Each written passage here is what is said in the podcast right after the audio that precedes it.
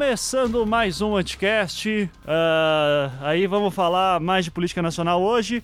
Então estamos aqui com o nosso querido Marcos Marinho. Tudo bom, Marinho? Viva Malta! Temos aqui a nossa revolucionária Luísa Braga. Tudo bom, Luísa? Olá, amantes da democracia. Estamos todos amando. Maravilha. Temos o nosso convidado novamente aí, Jorge Marques, Jorge Marques, lá do The Intercept Brasil. Tudo bom, Jorge? Tudo bom, Ivan? Fala galera, como é que vai? Obrigado por ter voltado aí, Jorge, que foi super legal tua última participação. E o pessoal gostou, né? Queria mais também. Então tá aí, atendendo pedidos. Poxa, obrigado. Eu que agradeço também, hein? Valeu. Legal. E temos aqui a nossa estrela vermelha voltando finalmente, né? O nosso querido João Carvalho. Tudo bom, João? Cara, não, né? É, a gente tem uma noção da realidade social, então não. e eu quero deixar bem claro que como me colocaram na esquerda autoritária no, no political chart do, do nosso querido Anticast, uhum. eu quero abrir falando que Stalin matou foi pouco. que horror.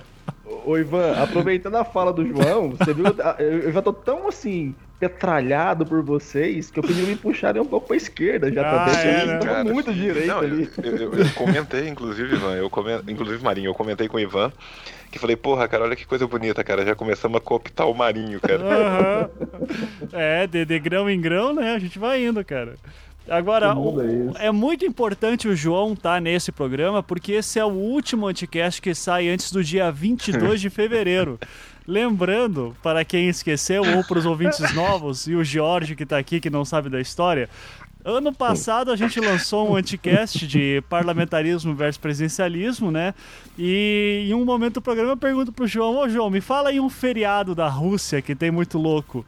Daí o João, que sabe um pouco de tudo, falou: Ah, dia 22 de fevereiro, o dia da ponte né? E daí depois, depois ele falou: não, não, é brincadeira. Mas enfim, ficou marcado no meu calendário, dia 22 de fevereiro, o dia da ponte.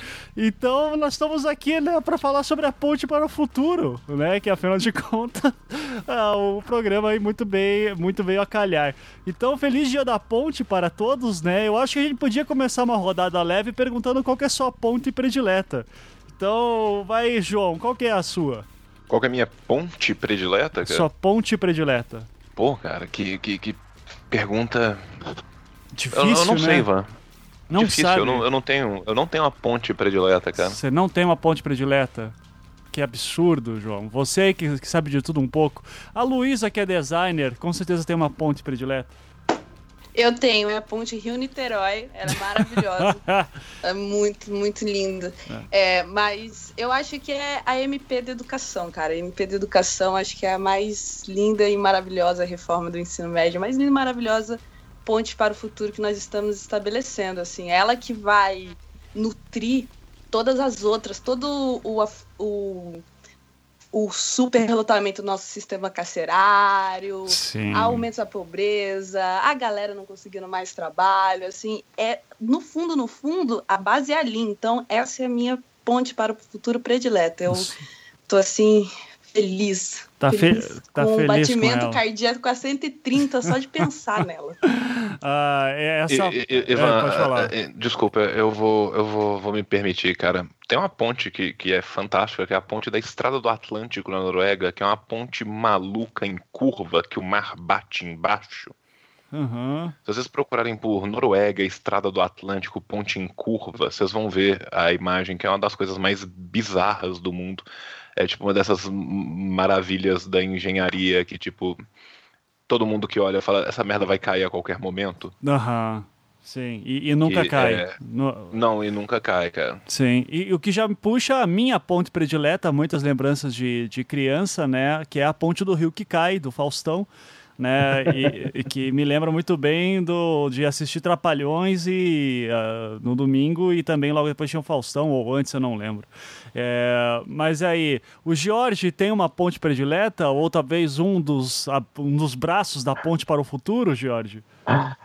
Então, Ivan, você estava falando da ponte, eu, eu, eu tenho uma lembrança de uma ponte que fica em São Luís, que se chama Ponte José Sarney.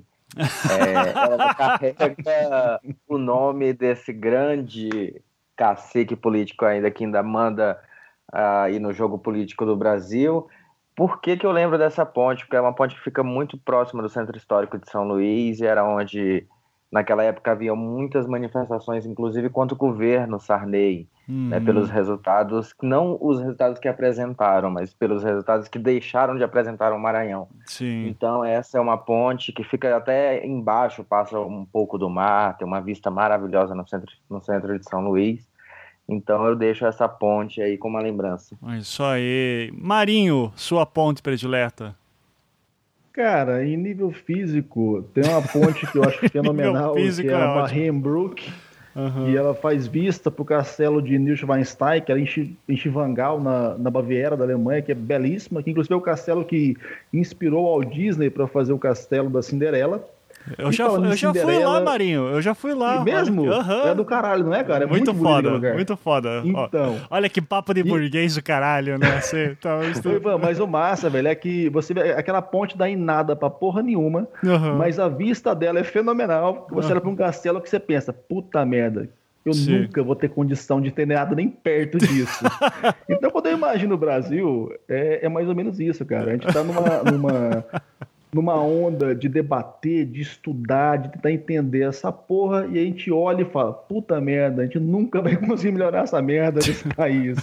Então eu acho mais ou menos por aí, cara. Quanto mais você imagina e, pro, projeta algo futuro e se esmera para conhecer, para entender, você olha para a realidade e fala, caralho, tá muito distante. Tá, tá foda. E, e, eu já convido aí todos os ouvintes a twittarem com a hashtag Dia da Ponte a sua ponte predileta, imaginária ou física ou metafórica. O que importa é, é manter a tradição russa de dia 22 de fevereiro, todo, fa as famílias se reunirem em volta da, de uma fogueira e conversarem sobre suas pontes e lembranças de pontes. É, eu acho Oi, bonito. Diga falar em Twitter, cara, até, até eu, tenho que, eu tenho que fazer essa fala agora, porque assim, eu fiquei impressionado. Do último programa para cá, Cara, eu tive um, um, crescimento, acho de uns 200 ou 300 brothers no Twitter ali por conta do programa. É isso aí. Então, assim, eu fiquei de cara o tanto que o Twitter, que é uma, uma, uma mídia social que não é a do momento mais há muito tempo,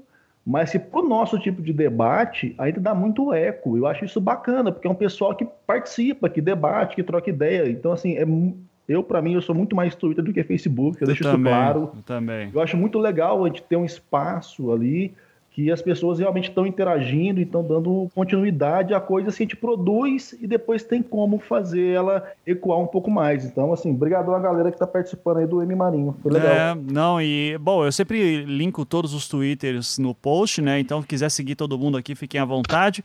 E, assim, não tem ainda, não, é, saindo um pouquinho da política nacional, que nem entramos ainda, né? Mas é, eu não sei, mas eu já fica aqui a minha dúvida. Eu acho que desde que o Trump começou a sua ascendência política ali, uh, o Twitter, eu, eu, tenho a impressão que deu uma bombada. Eu não tenho certeza, porque o, Trump, afinal de contas, os tweets dele estão influenciando bolsa de valores. É, eu não sei se de repente o Twitter que estava mal das pernas tempo atrás está voltando agora com o tudo. O governo chinês, oficialmente pelo seu Ministério de Negócios Estrangeiros, chama a política do Trump de, de relações exteriores de, demo, de de diplomacia do Twitter. Diplomacia do tá? Twitter. Não, isso é real. Uhum. Tipo, já tiveram várias vezes onde o Trump deu declarações e alguns seus setores deu declarações no Twitter que criaram um mal-estar gigantesco. Eu, uhum. inclusive, para além de todos os problemas pessoais que eu tenho com o governo Trump enquanto a nível de ser humano, Uhum. Eu tenho um outro problema que é o número gigantesco de relatórios que eu tenho que ler todo dia agora por causa das cavalhadas e cagadas que os seus parceiros fazem a cada segundo. Uhum. Então, assim. Cara, eu fico imaginando, João, o cara ser assessor do Trump, velho, e falar, meu irmão, dá um sonífero pra esse fila da puta pra ele não fazer merda cara, de madrugada tá, no Twitter, cara. Você tem que pensar que a galera que é assessor do Trump tá olhando e falando assim, kkkk. Me dá um pacote de chiclete. então, assim, o, o, problema do assessor do Trump, cara, é, é que, tipo assim, velho, a, a galera Mas que assessora... Mas eles são tão doentes quanto ele, João? Sim. Cara, Sim. boa são parte muitos. deles são. Boa uhum. parte deles são. Sim, se você tivesse tido o desprazer que eu tive de ler o perfil pessoal de cada um deles, tá? E nós estamos falando Obrigado, aí de uhum. pelo menos 1.200 páginas que eu fui forçado a ler pelo serviço de perfis pessoais de conservadores loucos republicanos americanos. Uhum.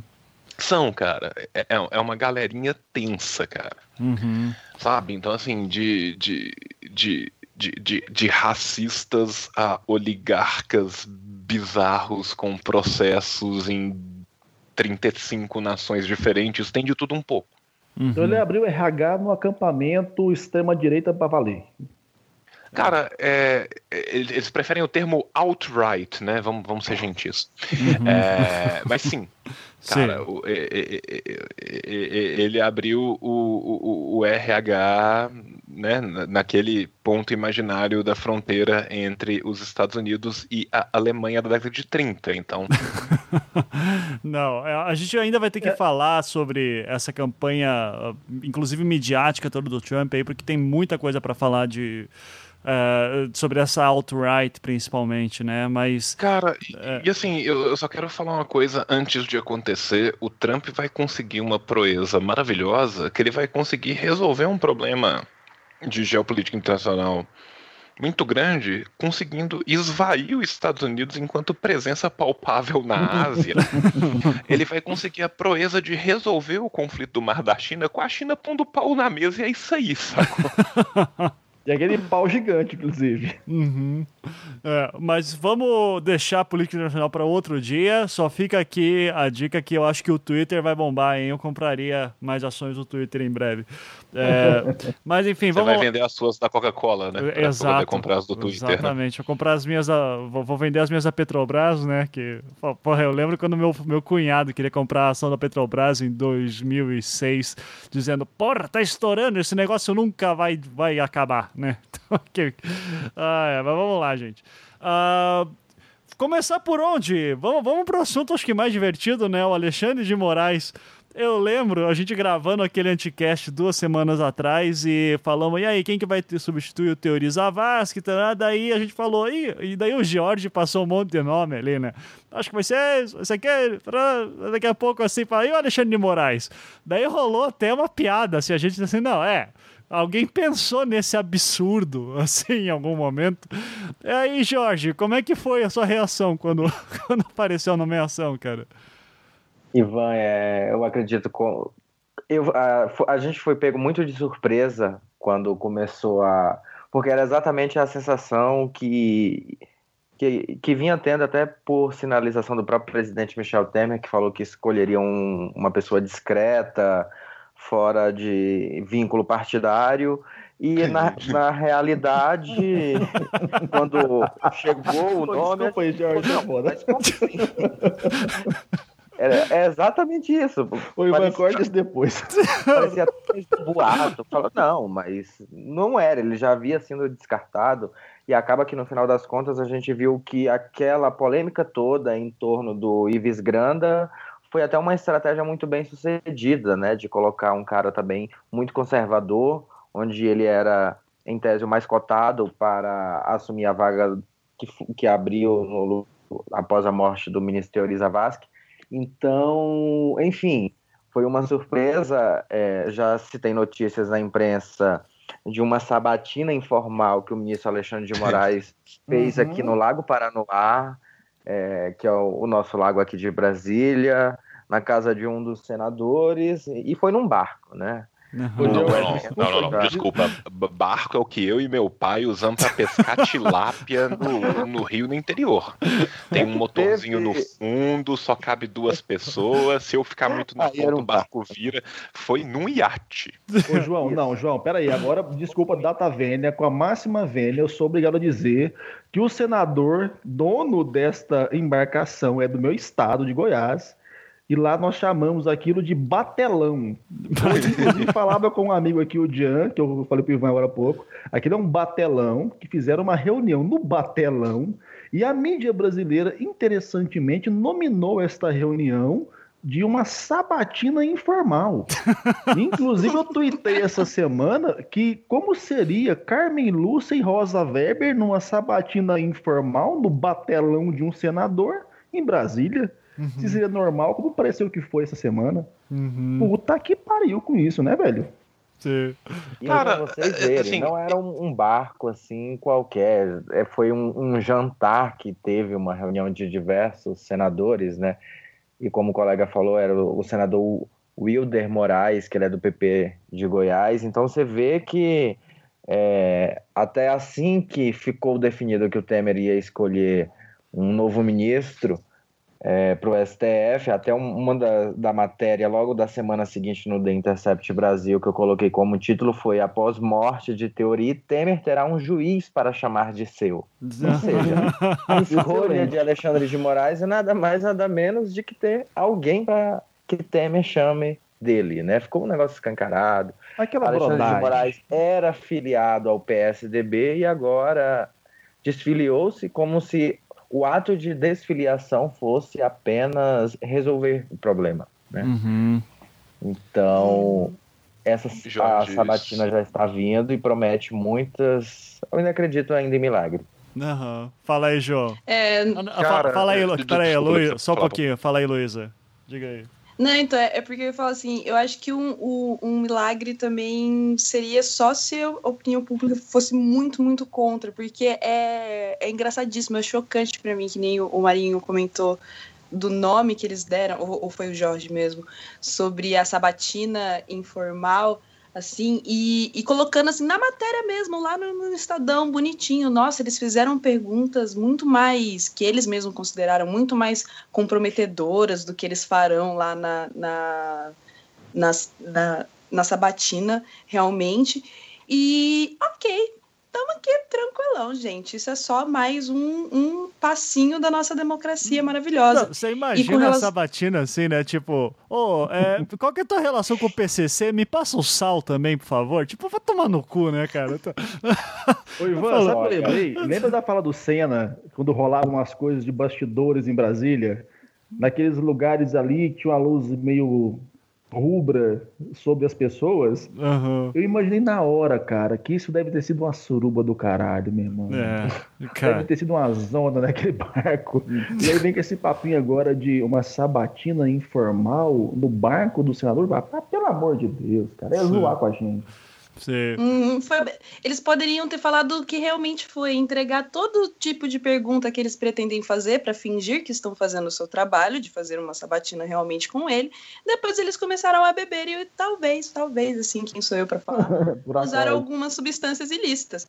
Mas é, mas é não foi maconha, isso. mas não foi maconha, né? Mas isso... não foi maconha porque esse tipo nós já sabemos o posicionamento do nosso não, ministro não, não foi maconha porque o tipo Temer já falou que meu fechamento é você mozão, né? Então ele não precisa nem beber nem fumar maconha pro, com, com, o novo ministro dele, né? Mas fala aí, João, que você queria uh, falar. Cara, o, o, que eu queria falar, velho, é que, tipo assim, primeira coisa, velho, eu, eu não sei porque a gente se reuniu aqui, já que somos todos de humanas, que a gente devia ter, você devia ter chamado vários físicos, porque acabou a lei da gravidade, porque o Alexandre caiu pra cima, né? tipo assim, é literalmente isso, cara. O que aconteceu foi que ele caiu para cima. Ele fez um trabalho de merda enquanto ministro da Justiça. A gente viu, né, como ele conduziu de forma genial a, a rebelião nos presídios, né? E aí o que acontece com o sujeito? Não tinha como meio que manter ele ali, né?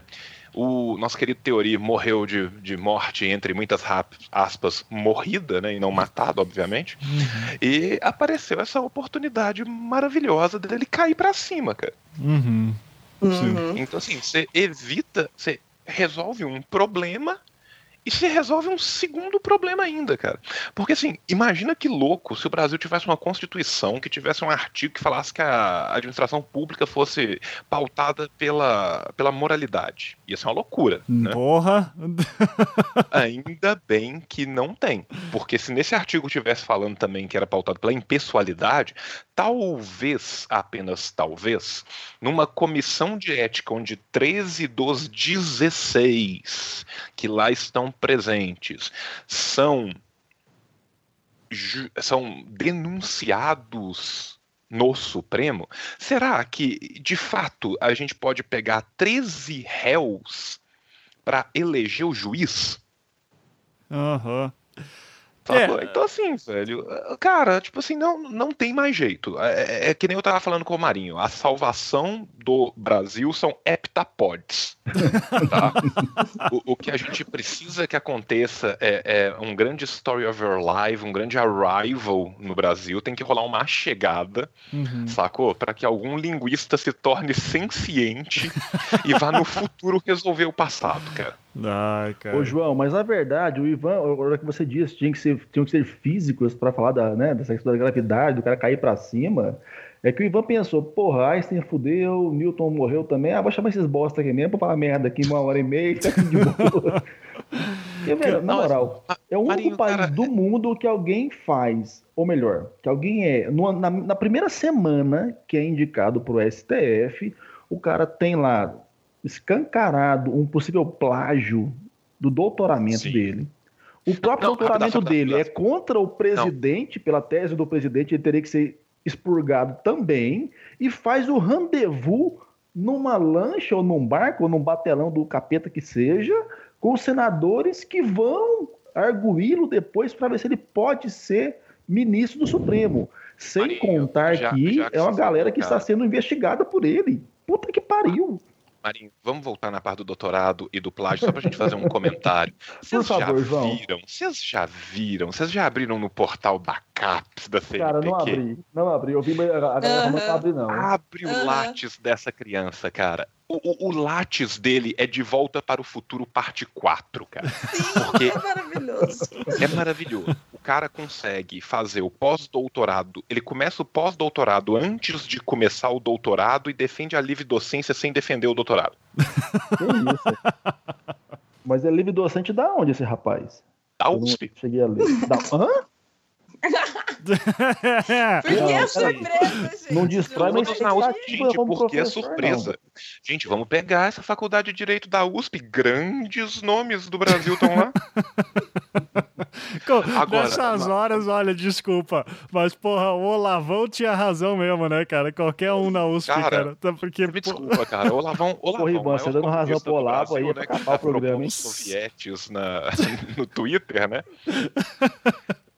Velho, mas assim, sinceramente, cara, o, o, cara tem em quatro anos, sem nunca ter feito seu mestrado, ele vai direto para o pós-doutorado, inicia o seu doutorado e concomitantemente termina doutorado, pós-doutorado e defende sua livre docência, que é um concurso. Uhum. Aí é aquela coisa, cara, é ilegal? Não, é brutalmente imoral pra caralho. Uhum. Né?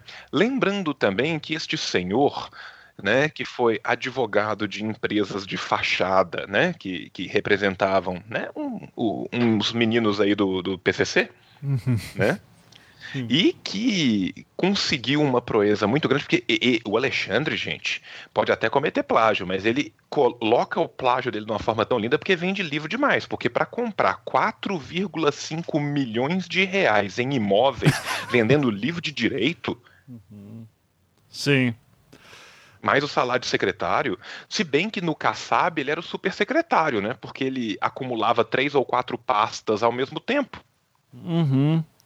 Ou seja, um, um, currículo inegável, assim, de eficiência, Cara, né? Porra. Desculpa, é um currículo perfeito para um, um juiz do STF. Uhum. O, o, o, inocentes somos nós de acharmos que esse tipo de gente não chegará ao STF. Sabe quem que nunca vai chegar a lugar nenhum? Eu e o Ivan. Obrigado. Eu e o Ivan, nós vamos morrer sendo professor, sendo diva da internet, você entendeu? Não vai chegar a lugar nenhum, gente. Sabe por que, que a gente não vai chegar a lugar nenhum? Porque se alguém virar para mim ou pro Ivan e falar assim, cara, você anima de terminar o seu pós-doutorado o seu doutorado em dois, em três anos, dois anos e meio, e a sua livre docência num intervalo de três anos, você não precisa nem de ir lá. Uhum. A gente vai falar assim, pô, mas isso é sério? Você vai fazer um plágio acadêmico aqui?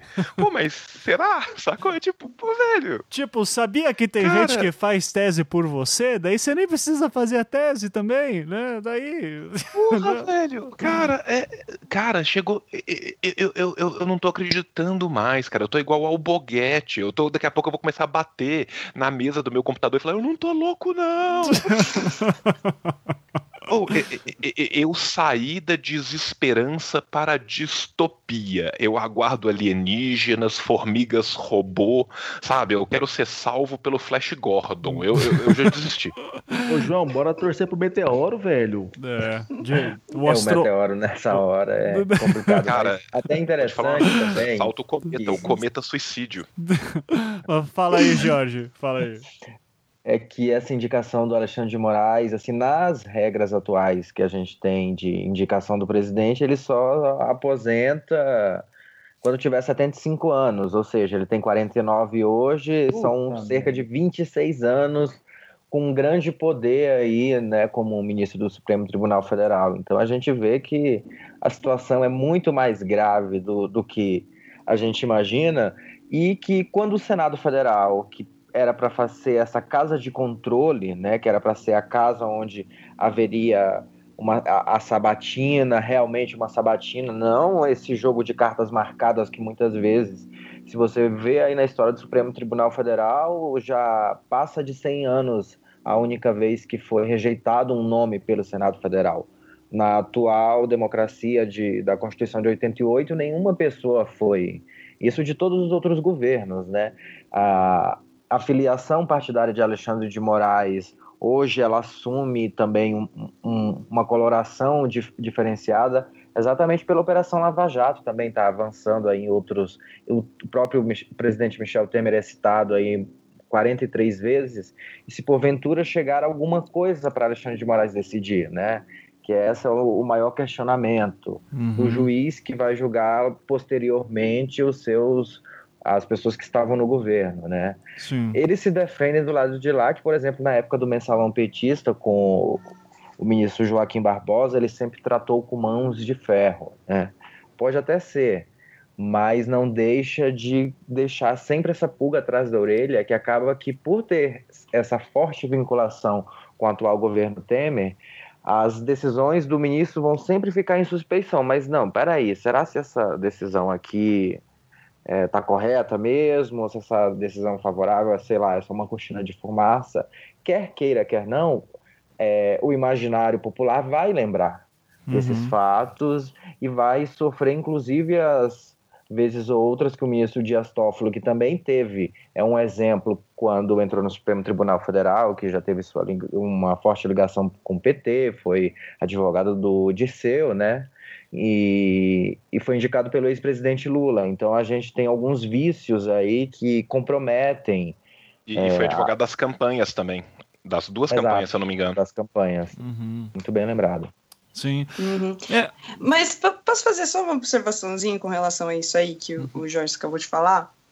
Uhum. É, eu acho bem interessante isso, porque a gente, é, eu, particularmente, eu passei da distopia, então as coisas estão ficando tão na cara, tão na cara, que eu já tô ficando mais calma, porque eu já tô começando a ver que realmente vai dar muita merda, sabe? Quando você encara sua, sua morte iminente e começa a ter um processo de paz e esclarecimento.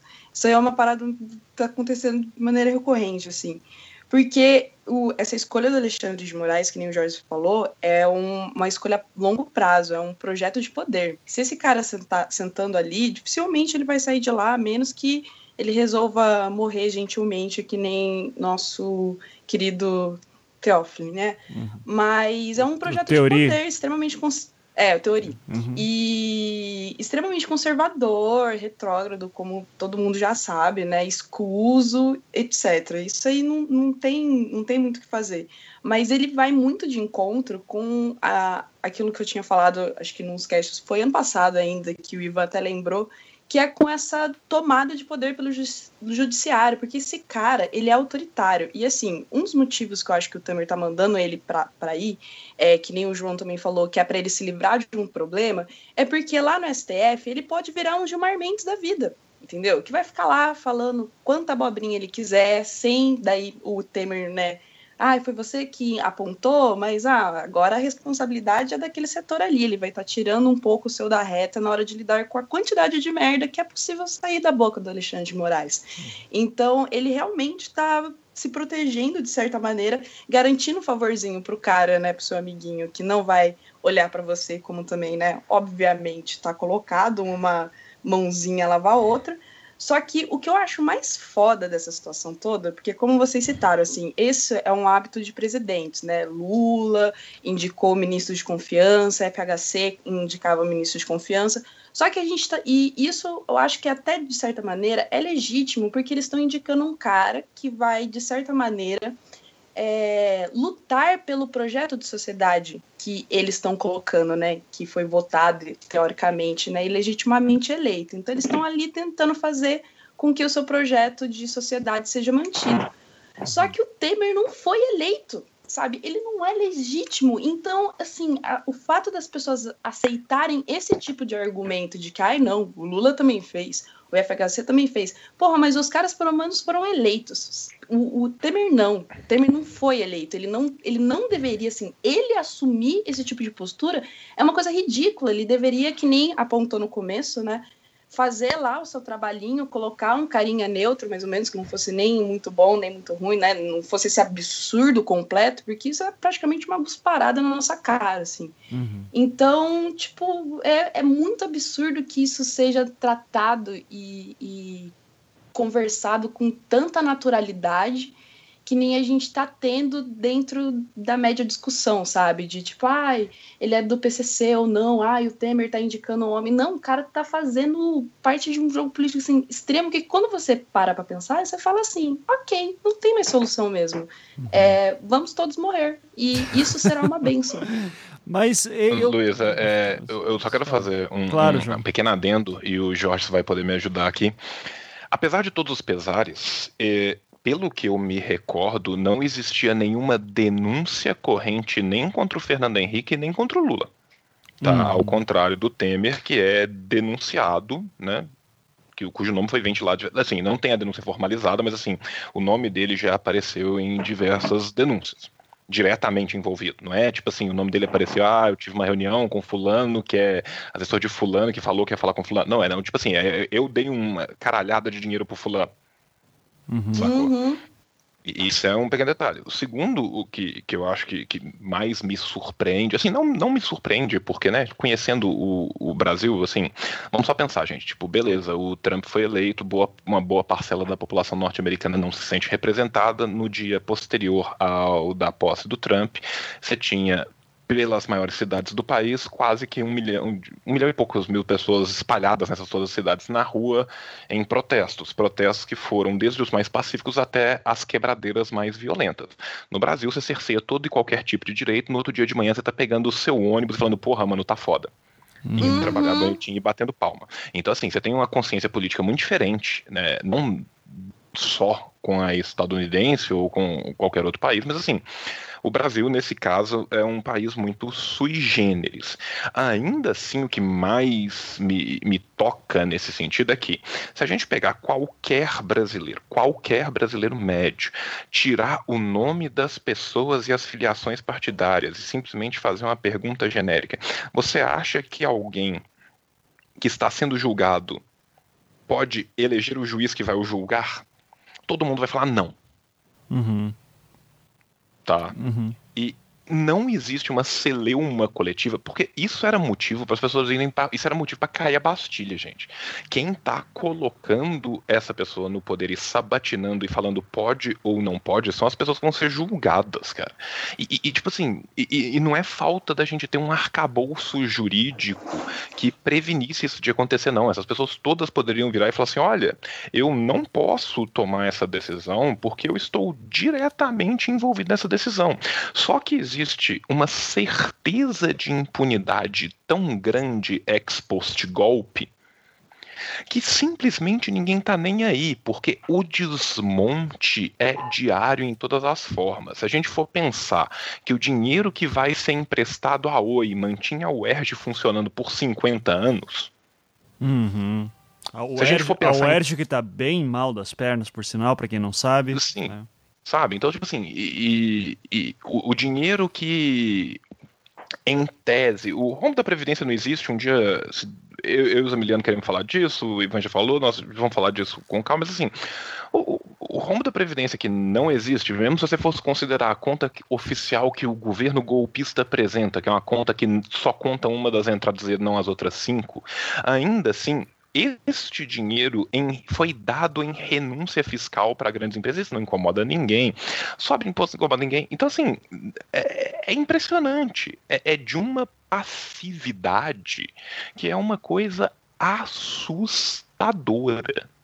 Sabe? Então, assim, é, é uma certeza genérica de impunidade aliada a uma passividade gigantesca. Tanto que os caras não têm vergonha nenhuma de ir para um iate gigantesco discutir antes. Cara, isso é uma coisa impensável. Cara, eu só imagino. Você consegue imaginar a capa da Isto É se a Dilma tivesse indicado um ministro que fosse advogado do PT e ele tivesse ido para um iate com senadores da então base governista. Uhum. O mundo acabava. A Globo News fazia um plantão de 38 horas. Uhum. Uhum. E, e, e, e, nesse ponto eu já queria é, saber, porque o, o, próprio Jorge e o, o, João citaram alguns nomes, né, do, que o FHC e o, e o Lula também já tinham indicado para ministro, mas é, no, no STF, só que é, eu queria saber algum desses, porque o que me chama a atenção no Alexandre Moraes, ele não era assim, tipo, ah, eu sou brother do PSDB, eu trabalhei em algumas gestões do PSDB. Tipo, o cara era afiliado do PSDB. Isso é comum, juiz ser afiliado em partido e depois subir para o STF? É, ou, ou não? Porque essa história de que juiz tem que ser imparcial, então a gente já sabe que é uma grande balela. Mas a nível tão descarado assim, é, alguns dos ministros que foram indicados pelo FHC e pelo Lula já foram nesse sentido também, de ter filiação do partido? O Jorge sabe? Bem, o que eu me recordo era o Toffoli, que ele foi realmente filiado ao PT. É, naquela época também não me recordo muito em relação a essa repercussão, como que tenha sido, mas o Toffoli ele foi sim filiado ao PT. É, agora com Alexandre de Moraes a gente está vendo assim essas diversas frentes muito na imprensa, a imprensa, grande parte, é, tratou, inclusive, eu fiquei curioso como que o Jornal Nacional daria a, a indicação do Alexandre de Moraes, mas foi aquela coisa morna, é, enfim. E quando o outro houve a nomeação do ex-presidente Lula, havia um tom de medo muito. Enfim, a gente vê, a, a, analisa a comunicação que é feita inclusive em, em situações tão graves que a gente está vivendo agora, de uma forma assim como se estivesse passando a mão na cabeça, ou como também estivessem interessados é, na própria indicação. Uhum. É, essa sabatina aí que vai rolar, ela está prevista em, se em 126 anos nunca foi rejeitada alguém, como eu falei mais cedo, é, eu estou confiando aí num milagre que possa aparecer, né? Eu acho que a gente nunca também deve jogar a toalha, mas essa sabatina tá já carregando tem... uma cruz, ô George? Me fala. você, tá, você tá carregando uma cruz, você tem um burro, você chama George do burro e tá carregando essa cruz. Só assim, irmão. O cara tem a maioria naquela merda lá, velho. Eu, eu, eu tinha fé também que poderia ser, mas que você olha a, a, a galera que vai fazer a votação, você fala, é, fudeu. E é preocupante também porque com a saída de Alexandre de Moraes do Ministério da Justiça abriu uma vaga que agora está uma briga partidária entre o PMDB, que reivindica a vaga de ministro da Justiça, já tem o deputado Rodrigo Pacheco do, Pacheco, do PMDB, é, então ele é do PMDB de Minas, que é o que está sendo mais cotado aí para entre os deputados, ou então o Temer deve escolher uma pessoa de fora, né? Mas após essa escolha aí também do Alexandre de Moraes que o contradisse, né, de todos os discursos públicos que haviam sendo feitos, eu não duvido também que vá um deputado lá para o Ministério da Justiça, enfim. Uhum. Eu sei que é muito preocupante no momento que o governo é, e, e, o governo e os outros poderes eles começam a, ser, a se colocar em xeque a credibilidade. Né? Isso é ruim para a imagem dos poderes. O, o parlamento, ele, em todo o mundo, ele já tem uma imagem muito negativa mesmo, mas o judiciário também, quando ele começa a. E olha que a gente não, não sabe nem ainda a, caixa preta do judiciário não foi aberta, mas quando ele começa a entrar nesses jogos, é muito ruim para a democracia do, do país. Uhum. Cara, é muito o que eu falei no programa passado, não sei se vocês lembram, que a gente já tem um executivo e um legislativo com a imagem horrível e que o judiciário tinha ganhado um status que era perigoso, mas que ainda dava uma certa estabilidade ao processo democrático. Pensando aí em, em Montesquieu, né? a ideia da divisão dos poderes, cada um faz alguma coisinha e alguém tem que estar uma hora ou outra no sobe e desce ali, dando uma segurada na situação. Hora que você joga realmente todo mundo pro lixo, é extremamente preocupante o que vai ser futuramente, quais são as expectativas que as pessoas têm. Porque, é, e aí, Jorge, falando, na, você comentou do Toffoli, eu, eu também não, eu não me recordo, cara, de qualquer cobertura midiática na época da indicação do Toffoli, e daria espaço para ser uma indicação contestável, porque o Toffoli, se a gente for analisar em nível curricular, ele não teria uh, as prerrogativas mais importantes, na minha opinião, para ser um juiz do, do, do, Supremo. Mas ok, né? O cara chegou lá e ok. Eu não lembro dessa cobertura, de ninguém bater, até porque era uma fase que o PT ainda estava muito bacana na fita. Agora, é. atualmente, não, isso está veiculando o tempo todo, a mídia está batendo em cima, as redes sociais estão batendo em cima, ou seja, aquele último rincão de esperança da população brasileira, que era preocupante, porque era a única esperança brasileira que não tinha é, é participação política da população, que é o judiciário, mas até essa está agora começando a degradar. Então, quer dizer, como eu falei e repito é, novamente, me preocupa pensar o Brasil quando nenhuma instituição vai ter qualquer nível de expectativa ou de esperança ou de possibilidade de trazer o povo para se aproximar dela, porque todo mundo vai descrençar. A partir daí, na minha opinião, e pelo que eu tenho estudado, velho, a possibilidade de uma e aí a Luísa vai gostar. Mas de uma revolução em nível agressivo mesmo, hardcore, é o que vai sobrar, velho. É o que vai sobrar. Porque a decepção é tão grande da população com todas as instâncias que o Estado fale e o povo se percebe no direito, e que eu acho que é um direito realmente do povo, eu concordo com os autores nesse ponto, né? A partir do momento que você perde qualquer respeito pelas estruturas, você tem que ir lá e assumir, porque é a sua vida que está em jogo, mas, assim, num país do tamanho do Brasil, com a falta de entendimento e educação dos brasileiros, é preocupante, é tenso. Uhum. Então, eu, eu até queria falar, assim, eu, por mais que eu acho maravilhoso se isso acontecesse, eu acho que isso depende de um fator que a gente ainda não tem e não vai ter nas próximas décadas, que é um, um mínimo de força em termos de, de movimentação popular para chegar a uma revolução. E nesse cenário, eu vou muito de encontro com o que o João já disse, que é, é a manutenção da apatia, porque a gente não, não pode pensar assim, essas instituições elas estão se deslegitimando é, à nossa frente, mas quem está tendo é, plena consciência do que isso significa e, e da desesperança que isso coloca a população é ainda uma parcela muito pequena de pessoas, assim, uma boa, boa, boa parte da galera, é, por mais que não se sinta contemplada com, as, com todas as ações do, do judiciário, ainda vão ter a manutenção desse, dessa esperança nesse, nesse agente, eu acho, justamente porque a, a sociedade está a sociedade não, a mídia mesmo está trabalhando em cima dessa manutenção, entendeu? É a, não só a mídia, o poder político todo. Eu acho que a gente está montando um projeto de sociedade que legitime a qualquer custo é, esse poder que a gente está criando agora, meio que aos moldes da ditadura militar, no sentido de que vamos pensar assim, ela resolveu a vida da população ela, ela resolveu os anseios deles por qualidade de vida melhor da maioria das pessoas? Não, boa, boa parte das pessoas continuam numa situação de pobreza, continuou sem acesso a, aos seus serviços e seus bens públicos, E, e mesmo assim nada mudou, porque o nível de controle social era tão grande que não permitia qualquer tipo de insurreição popular, assim, né? E o nível de, de, de falta de preparo no, no Brasil para poder levar esse tipo de movimento adiante, também não permitia esse tipo de insurreição. E, infelizmente, eu acho que a gente está caminhando mais ou menos para esse, esse mesmo caminho, em que a gente está montando um judiciário extremamente opressor, é, e garantindo o poder a, a, esses agentes opressores por tanto tempo, de maneira tão ilegítima quanto o, a escolha de um presidente militar.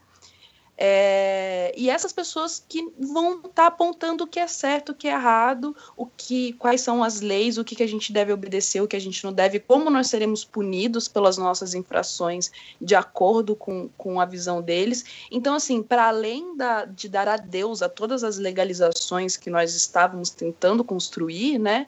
É, desde as mais legais e divertidas para a população universitária, como, por exemplo, a legalização da maconha, até as mais essenciais em termos de saúde pública, que é o aborto. A gente pode dar adeus a isso se a gente continuar seguindo esse, esse caminho, mas a gente também tem que começar a olhar que isso não só vai ser proibido, vai continuar proibido, mas vai começar a ser cada vez mais é, oprimido. E isso e cada vez mais coisas. Então, assim, o projeto de de sociedade que a gente está construindo, infelizmente, eu acho que ainda o, o, nível que nós da esquerda, né, colocar assim, eu odeio, já estou odiando. Se alguém tiver um outro termo para definir pessoas que não são conservadoras, por favor, me fala, porque eu não quero mais usar esse termo esquerda. Fala liberal, mas, mas no Brasil fica complicado. Né? Progressistas, né? Progressistas. Pega mal também. É, pega, mal. Fala liberal no Brasil, pega mal. É, então, é, pessoas progressistas, progressistas, pessoas do bem. É, eu pessoas quero do deixar bem, bem claro tropicalistas, a, a, a, os ouvintes coisa. que eu sou uma pessoa do mal, conspiracionista e revolucionária. É, mas o, a gente não, não tem força do lado de cá para contrapor isso agora e a gente está, sinceramente, construindo 0% desse tipo de organização por enquanto, uhum. sabe? Então, assim, o, o, cenário não é dos melhores, assim, e, e não é dos melhores no, no, sentido desesperador, ao ponto de, galera, você que é muito ativista aí, vai procurando seus formulários de asilo, vê para onde tu quer ir, porque não vai ser fácil por um tempo se a gente continuar desse jeito. Uhum. E aí, João? Foi mal aí. Não, cara, não, vamos lá. Várias coisas. Primeiro, Ivan, é nessa hora que seu editor põe a internacional para tocar no fundo. é, eu vou só começar de onde a Luísa parou. Eu vou falar assim: é por isso que a gente não tem que ter construção, a gente tem que ter ruptura. Uhum né? Não, o, inclusive se a gente for pensar na nossa falsa democracia, né, no nosso autoritarismo recoberto por um lindo verniz de democracia, né, essas instâncias autoritárias que na Argentina o Schedler escreveu tão bem e que todo mundo sabe que ele estava falando de lá, mas que cabe super bem aqui no Brasil também. O que foi governo de exceção nessa época foram os governos do PT, que foram governos de centro-esquerda para banqueiro ficar feliz tá? Então, assim, isso ainda foi exceção da exceção. Mas vamos voltar um pouco atrás só no o que o Jorge e, e eu tinha sido perguntado, que são os ministros indicados pelo nosso querido FHC e pelo menino Lula, tá? Salvo meu erro maior, o Fernando Henrique indicou pouquíssimos ministros, ele indicou três a Ellen Grace, o Gilmar Mendes e o Nelson Jobim. O Nelson Jobim, ele não apenas era filiado ao PMDB, como ele tinha sido deputado e tinha sido líder de bancada. Tá? Uhum. O Gilmar Mendes também historicamente era ligado com o pessoal do PMDB, mas eu acho que ele nunca chegou a ser filiado.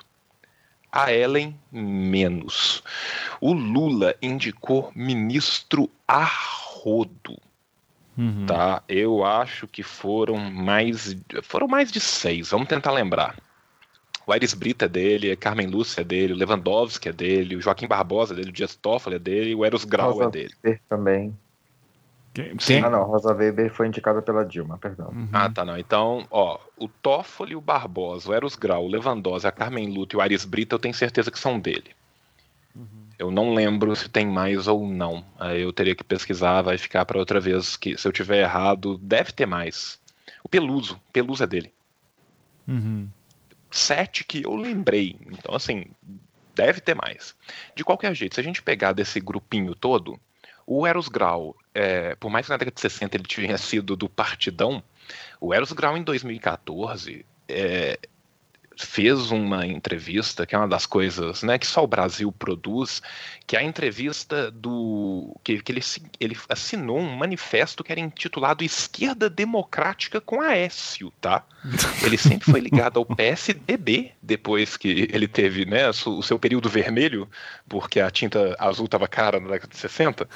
Então, depois do seu período vermelho, ele sempre foi ligado historicamente ao PSDB e ele, ele encabeçou um, um manifesto bizarra em 2014, que foi o Esquerda Democrática com Aécio. Que é, é, é, é tipo esquerda democrática e Aécio na mesma frase. Eu não, eu não sei nem o que dizer, apenas sentir. Eu fico igual o tweet da, da, da Roberta Miranda uhum. nesse caso. Porque eu, eu, eu, nem entendo o que está acontecendo. Mas eu acho que dos ministros do Lula de filiação partidária mesmo, o, o Eros já não era filiado, mas era sempre ligado com o pessoal do PSDB. E o, e o era afiliado, né? Foi advogado tal. Então, assim, não é incomum a prática de ter ministros filiados. Agora, mais do que isso, é ainda menos incomum a prática de você colocar um ministro que tenha posições diametralmente opostas a pelo menos do grupo com o qual quem está no poder está se mantendo, uhum. né? Então, assim, e isso não é comum mesmo. Você tem até os casos das pessoas que você coloca que são mais, né, assim, afastadas, mais técnicas. O Teoria é um bom exemplo de um, de um cara que, apesar de todos os pesares, né, a gente tem que lembrar que ele virou um, um, um herói no dia que ele morreu, mas o mesmo pessoal que estava chamando ele de herói, o pessoal que foi para a porta da casa dele, do filho dele, e chama ele de safado porque o PT tinha posto ele lá para ele lavar a mão do PT, né? MBL! Desculpa. Eu, eu só... Então, assim, só um ponto que a gente tem que adicionar aí que eu, eu acho que era interessante falar. Quanto o que a, a Luísa está falando, é, eu quero lembrar de uma coisa, que a história ela é fascinante. Se a gente tivesse que perguntar para todos os cientistas políticos que viveram, que foram coesos de Marx, aonde aconteceria uma revolução na Europa, eles tivessem que listar os países, a Rússia seria o último. A, a Rússia sequer tinha uma burguesia, a Rússia tinha uma população que era feita de 90% de camponeses e de 95% de analfabetos. Uhum. Tá? Então, assim, e mesmo assim aconteceu. A primeira frustrada e a segunda vitoriosa. Então, assim, a história gira muito rápido. Então, quando o Marinho fala que ele vê uma possibilidade das coisas degringolarem para uma revolução ou golpe, né? Porque a diferença é quem que vai estar tomando o poder para quem. Eu, de fato, não acho implau... tão pouco plausível assim. Você entende? Porque, por mais que hoje, se a gente for fazer uma leitura fria, é muito difícil disso acontecer agora, nesse exato momento, às vezes certos estupins sociais são muito rápidos e incendiários. Então, um, um, grande acontecimento, uma grande morte, uma eleição ainda mais polarizadora do que foi a última. E eu acho que vai acontecer, e eu estou falando do segundo turno entre Lula e Bolsonaro, que eu estou apostando para 2018. É, tá. Tá. Eu acho que esse tipo de coisa tem chance de catalisar movimentos sociais explosivos violentos. Como tantas vezes antes já aconteceu na história, isso seria apenas mais um. Além do que, a gente tem que lembrar que a nova ordem global vai ser muito alterada e eu acho que dois anos de Trump é o bastante para muita merda acontecer. A gente está falando de, assim, a gente acha que às vezes as coisas estão, as coisas estão muito mais interligadas do que parecem e, e, certas ausências de estabilidade vão fazer coisas, vai fazer a roda girar mais rápido. Ainda assim, eu concordo com a Luísa que hoje em dia, se a gente pegar um prognóstico aí, né, de tipo curto prazo, seis meses, um ano, é uma coisa basicamente impossível. Eu não acho que seja totalmente inviável que ocorra se acontecer algum elemento catalisador como, por exemplo, uma morte, uma eleição, uma condenação geral de muita gente, alguém muito grande ser pego e falar: foda-se, eu vou, mas vou levar todo mundo comigo. Então, assim, esse tipo de coisa é plausível de rolar, por mais difícil que, que seja. É, eu falei dos negócios, eu falei da revolução, então. No mais, é, eu só quero dizer a todos que estão em casa nos ouvindo que a única coisa que a gente tem a perder são os nossos grilhões. e agora você pode terminar a, a com, internacional. Com, com a internacional, tá certo. Do Garotos Podres, né? Com certeza. ah, vai aí, Marinho. Você que apesar de pedir para te colocar no, no, no espectro um pouquinho mais à esquerda, eu sempre é. brinco que você é o mais sensato aqui nessas horas, porque a Luísa e o João já estão pegando nas armas ali, né? Uh, mas e aí, Ju? O que você manda aí, Marinho? Então, cara, é, o que acontece? Eu, eu, eu, entendo bem o que o João tá falando, sabe? Só que uh, eu não percebo o Brasil ainda nessa possibilidade de ter uma revolução por conta de um fator uh, startante do processo porque a gente, é, a gente ainda é meio refratário nessas questões e o brasileiro, na minha opinião, ele é um tanto acomodado. É, o lance do status quo no Brasil, é por pior que seja, o cara tem uma certa letargia e ele demora um pouco a romper com a situação dele. Mas é fato que assim o Brasil, no, no, no caminho que está, ele realmente ele está abrindo portas para alguma coisa muito grave acontecer.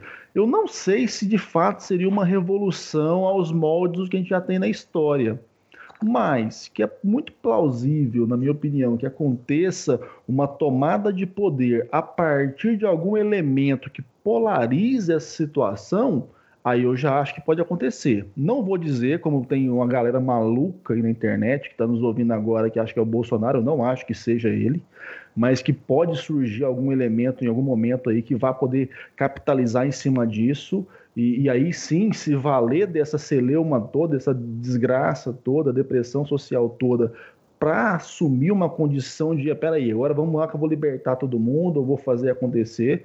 Eu acho que, não sei, não é, não é impossível, mas o que eu percebo cada vez mais, e aí é o que me preocupa realmente, cara, é que a gente está percebendo que a nossa sociedade ela, ela começa a viver de episódio em episódio. Então, a cada episódio, ela se mobiliza por um fato específico, e aí ela vai, bate panela, briga, faz o diabo e tal, mas depois ela retroage, vai para casa e espera os acontecimentos e as cenas do próximo capítulo.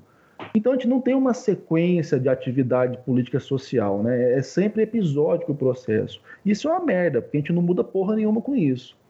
Então, ora fazendo o contraponto, no momento de ruptura brusca, e aí é onde eu acredito, eu estava até lendo hoje sobre isso, sobre política, é, é, psicologia política, do Barracho, cara, eu não acredito também numa ruptura brusca e imediata que vai mudar alguma coisa. Você vai mudar uma situação é, é, momentânea, mas que sem uma estrutura de base, sem uma estruturação realmente é, filosófica, é, educacional em nível social, você rompe uma situação, cria um novo status, mas em pouco tempo aquilo volta porque era anteriormente, porque as pessoas estavam acostumadas com uma referência que, na pior das hipóteses, era a única que tinham. Então, a minha preocupação hum. é perceber que o Brasil, no ritmo que ele vai, é, e sem investimento, sem é, uma educação coesa, sem uma educação que realmente prepare as pessoas, a gente está cada vez mais decepcionado, deteriorado, chegando ao nível realmente de ter alguma ruptura radical, mas que em pouco tempo vai acontecer igual ao Egito. Você vai, derruba o cara, passa um tempo você elege o cara. Uhum. Porque você não, tem uhum. outra, você não tem outra referência. Então, assim, a gente está tão fodido, Ivan, e aí é a minha preocupação, e aí é o porquê eu faço questão de gravar um podcast sempre que você me chama. Lembrando aos nossos ouvintes queridos que eu estou há duas horas à, à, frente de vocês. Estou no futuro, falo para vocês do futuro, viu, gente? Portugal já é meia-noite e 46. Então, assim, eu sempre quero gravar para falar sobre esse tema por isso, velho, porque é preocupante. A gente não tem nunca uma, uma estrutura de conversa, de diálogo que vá poder fazer florescer futuramente um novo modelo governativo, um novo modelo de participação social. A gente está sempre tomando uma porrada e retroagindo, tomando uma porrada e retroagindo. Se uma hora a população aloprar de vez e querer fazer algo radical, cara, vai durar meia hora.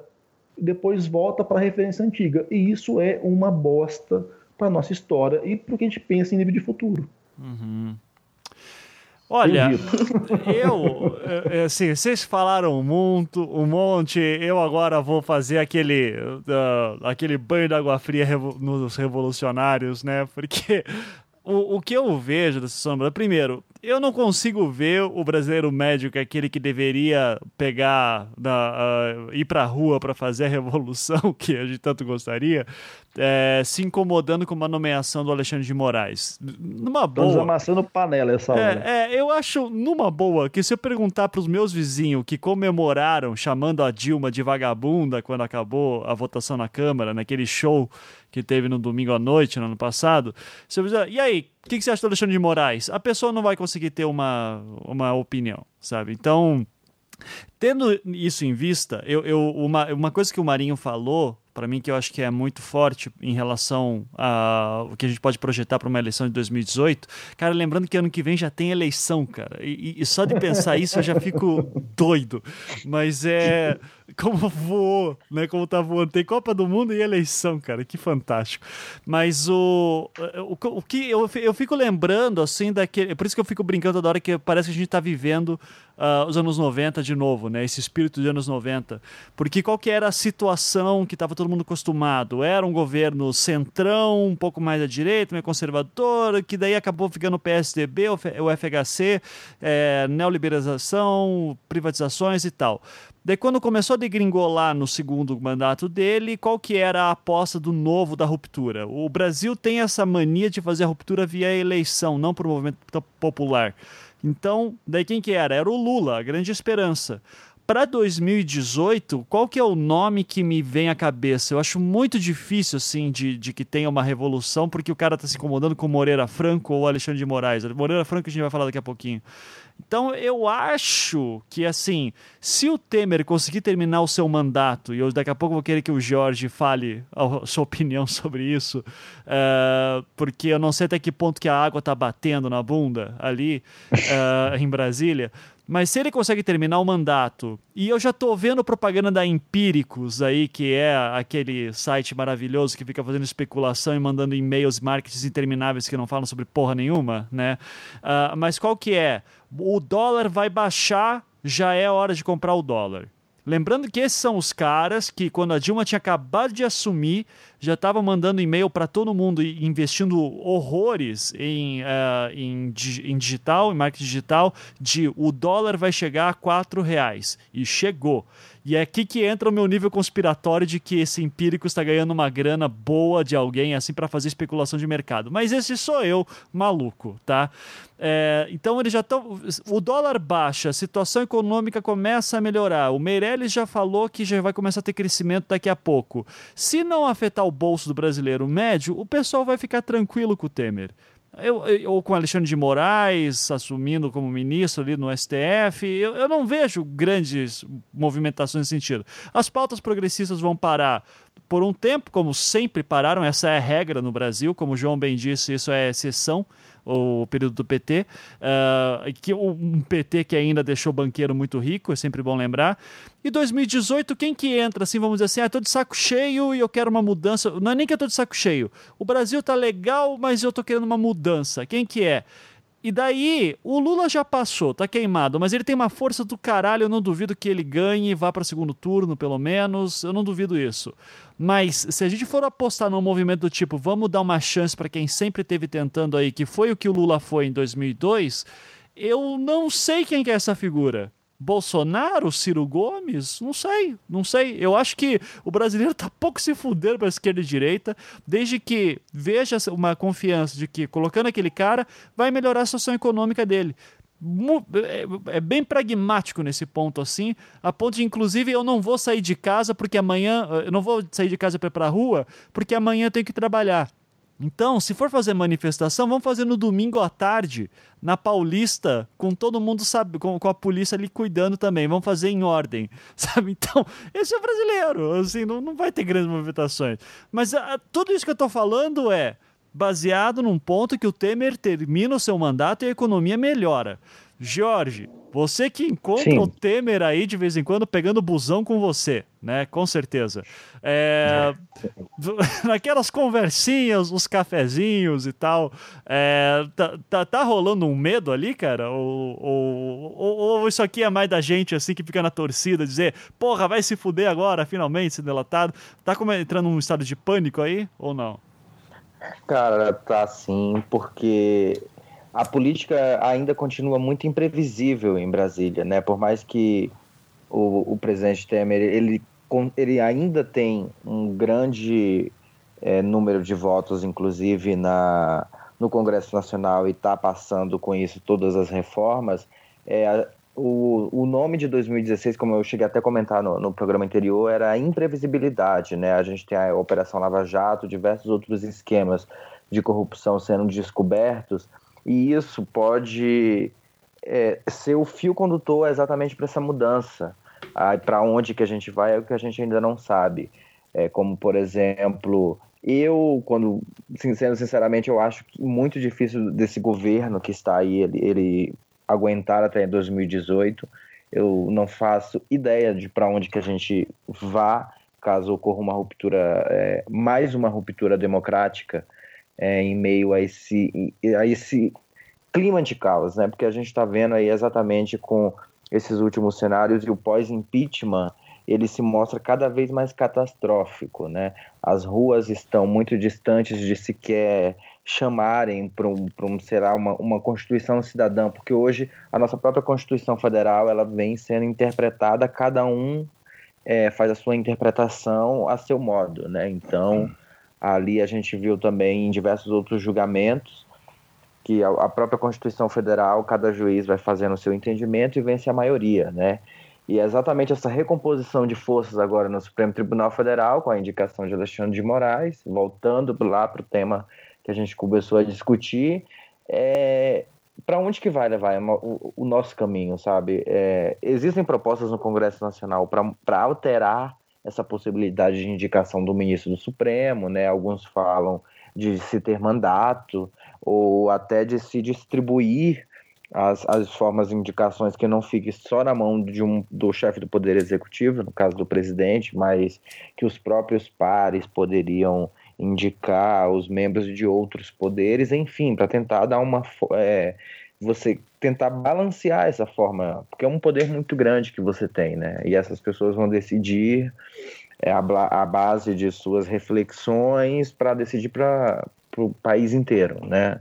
Uhum. Então, e como a Luísa falou, né, de um, um, um, presidente também citado 43 vezes na primeira das 77 delações. E vamos lembrar que há uma suspeita aí que a qualquer momento pode se levantar o sigilo de grande parte da, do conteúdo da delação da Odebrecht. Né? Essa é uma demanda que pode vir é, aí a depender de que ministro que pode fazer isso no Supremo Tribunal Federal, enfim, que onda vai levar.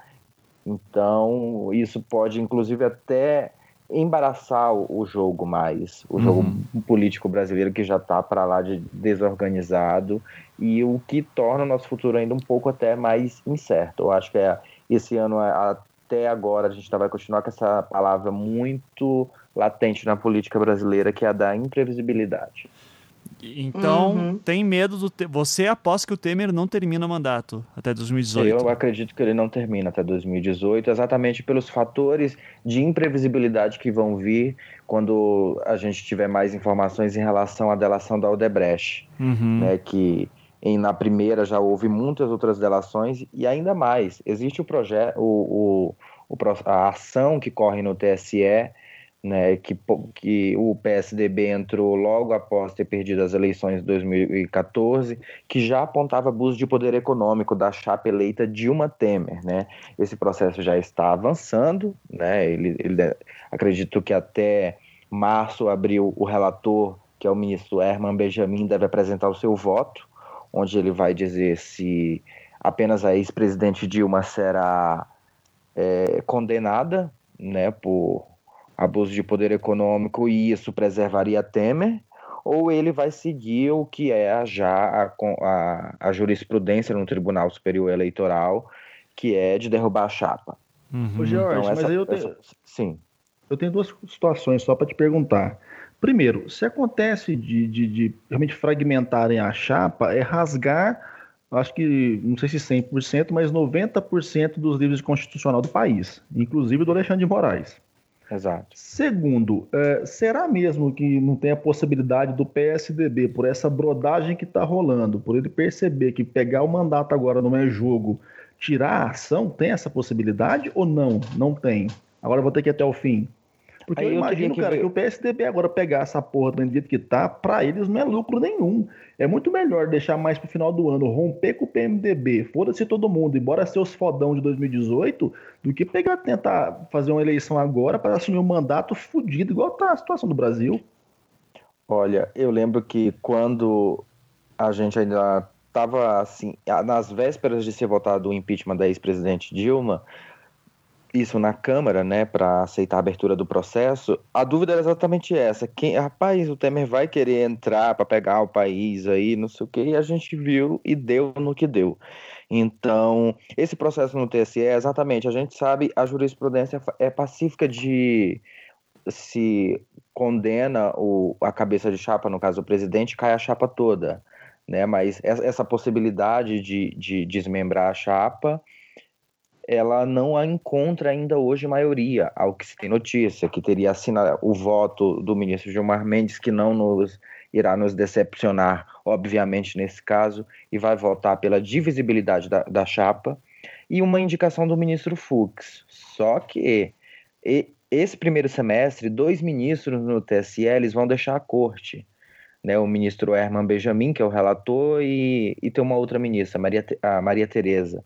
Então, a pessoa que vai indicar, que vai nomear, vai ser o próprio Temer.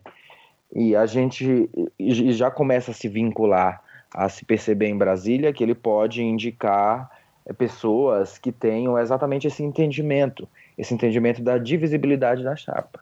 Então, isso é, a gente vai continuar ainda esse primeiro semestre é, com diversos fatores que vão trazer ainda imprevisibilidade para a política e, enfim, os resultados aí a gente vai ter que esperar. Sim. É, ok. E aí, uh, podemos avançar? O João queria fazer algum comentário? Uh, quer fazer algum comentário antes da gente avançar para o Moneira Franco?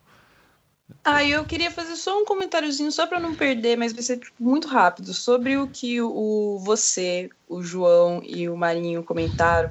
É, eu, eu super acredito assim que as coisas vão ficar loucas ao ponto de que vai ter realmente estouros e, e concordo muito com o Marinho quando eu acho que eles vão ser momentâneos e por que isso? Porque faltam líderes. Assim, é só esse recado que eu queria deixar. A gente fala, que nem o Ivan falou, fala lideranças e, e no plural, porque se você se alguém falar Lula, eu vou matar sabe? Porque se a nossa esperança é o Lula, a gente merece morrer, assim, né? Enquanto Fala igual Zamiliano, então é o Lila. É o Lila. É. Então, assim, quem, quem a, a, gente precisa de, de pessoas para guiarem e, e, e, inflamarem e comunicarem essas, essas ações e, e, motivarem as pessoas a irem para as ruas, sabe? A, a, irem atrás dessas coisas, porque realmente não vai acontecer porque foda-se. As pessoas não vão sair de casa por qualquer coisa e as poucas que vão vão levar muita porrada e assim nós já estamos, né? Então não vai mudar muita coisa. Então a gente precisava de líderes, as pessoas deveriam estar formando líderes. Isso a União Soviética faz uma puta de uma falta, deixa eu falar, porque a gente precisa de um país pra gente ir lá fazer treinamento, sabe? As pessoas a gente tinha que, sabe, de guerrilheiro mesmo, liderança, formando espiões, formando, sabe? Falta Luísa, isso no cenário mundial de hoje em dia, entendeu? Luísa, vou te dar dois nomes então. Kataguri e Fernando Holiday. Eita! Não, não mas isso daí, não, do, lado da, do lado de lá, eu, eles têm, eles sempre tiveram, continua operante. Eu quero saber cadê o nosso QG de formação, gente? Cadê o QG Cara, de formação? Isso que é, isso é o mais maluco, né, bicho? Você perceber que é, romperam-se bases de estruturação, de formação, de fomentação de ideologia da esquerda. E o pessoal, que eu, eu não, não posso dizer que é de direita realmente, eu não acho que seja de direita, mas teve um grupo que entendeu como é que era a dinâmica do processo político e está se valendo muito bem disso, tanto no espectro de formar pessoas com essas, é, esses não partidos políticos, mas que assumem um papel de coagulação de, de identidades políticas, que é o caso da MBL, vem para a rua e essas coisas que tem por aí. E, além disso, entender como fazer o jogo midiático da atualidade para crescer em nível de aceitação popular. Então, ou seja, na pior das hipóteses, aí eu acho que a gente tem que tirar o chapéu, independente agora de ideologia, de esquerda ou de direita, mas enquanto de entender o sistema político e midiático do, da sociedade atual, os caras estão muito avançados, bicho. E você pensar que Lenin já escreveu sobre propaganda política, já tinha toda uma estruturação de propaganda e política ideológica na, na, na época da Rússia enquanto potência, meu irmão, o que aconteceu com esse pessoal que abandonou, que esqueceu Exatamente. dessa ideia?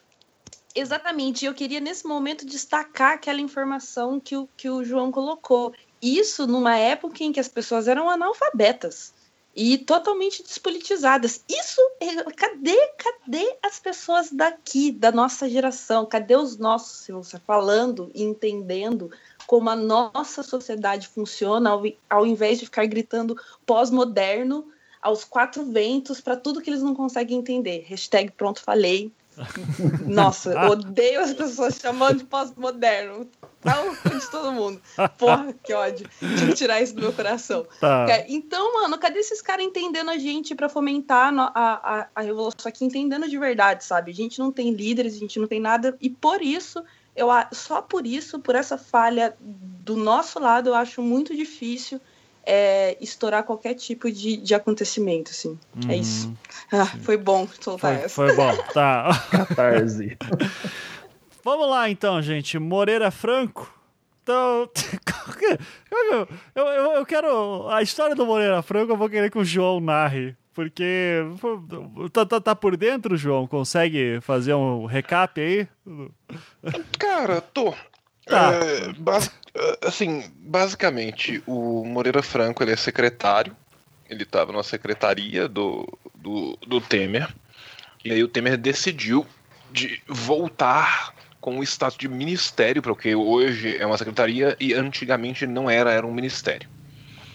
Isso vai fazer com que o menino Moreira Franco, que é um dos delatados, né, de um dos, do, dos delatores da Odebrecht, tenha fórum privilegiado.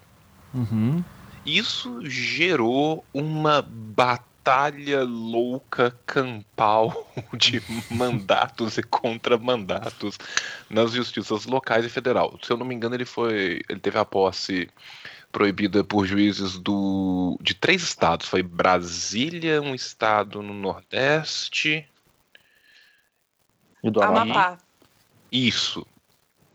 E depois o, o Tribunal Regional da Primeira Região liberou de novo essa posse e agora nós estamos. E tá, esse vai não vai. Uhum.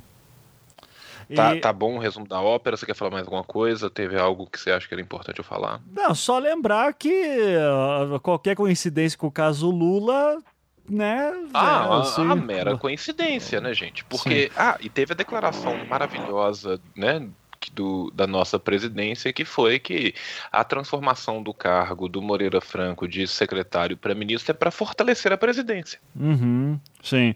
O Temer que assumiu dizendo que, ia, que, que, ele ia reduzir o número de né? ministérios. Né? É, só, ah, sim. Sim. É, é não, que... e assim, vai, vai, vai reduzir desde que meu amigo não seja prote... não seja condenado pelos seus crimes, né? Uhum, exato. Porque esse, isso é o que uh, a gente que ficou ali um pouquinho incomodado quando o Sérgio Moro lançou uh, as conversas da Dilma com o Lula e tal, e a galera fazendo buzinaço, enfim, paneleiro e tal. De repente viu uma situação que é muito próxima, só que com uma figura muito menor, né? Moreira Franco nem se compara assim Mas é. E, e, a mesma situação, né? O Lula vai ser indicado como ministro, daí um juiz vai lá e, e veta, daí daqui a pouco começa a ter todo aquele reboliço. E a mesma coisa, agora, juízes por todo o Brasil tentando impedir o, o Moreira Franco de assumir. E o, a novela, nesse momento que a gente está gravando, com certeza quando o programa for ao ar já vai ter se definido, mas é que ele poderia assumir, mas sem foro privilegiado. O que, para mim, eu quero saber qual foi a manobra que fizeram para que isso acontecesse. É, porque que eu saiba, o cara vira ministro, ele já tem foro privilegiado, ou não. Mas... Fala Essa aí. é a mesma eu... lógica da manobra de você impeachment a Dilma e não tirar o direito político dela. É. No Brasil tudo é possível, Ivan. Não assusta não, irmão. e, e, outra coisa que eu queria saber também, se alguém puder responder, é quem é esse cara e por que, que ele merece todo esse esforço, assim, só por curiosidade. Uhum. E aí, Jorge, você que sabe, é o nosso, é, você hoje é o nosso Candango Leaks aí, então, qual, qual, qual, quem é Moreira Franco na fila do pão? Então, o, o, Moreira Franco é um dos que não sabe, é o quase ministro, né, como eu estou chamando ele, do governo Temer, que, como vocês bem pontuaram, ele, ele, ele sempre teve assim uma proximidade, ele fazia parte da, da articulação política, sempre esteve muito próximo do presidente Michel Temer. Era ele, Eliseu Padilha, Michel Temer, Moreira Franco e Jadel Vieira Lima, né? O Jadel que, sai, que caiu após aquele escândalo do, do empreendimento de luxo em Salvador. Mas para essa semana agora, o ministro Celso de Mello pediu informações a Michel Temer sobre a nomeação de Moreira Franco, porque começou essa guerra de liminares, né? até o momento a gente já teve três liminares, uma caiu, tem duas em suspenso. Moreira Franco segue, com a nomeação suspensa. É, Acredita-se que amanhã, nessa segunda-feira, o ministro Celso de Mello deve é, apresentar alguma indicação sobre o voto e ainda está em dúvida em como que o Supremo Tribunal Federal vai ver essa questão da nomeação. Né?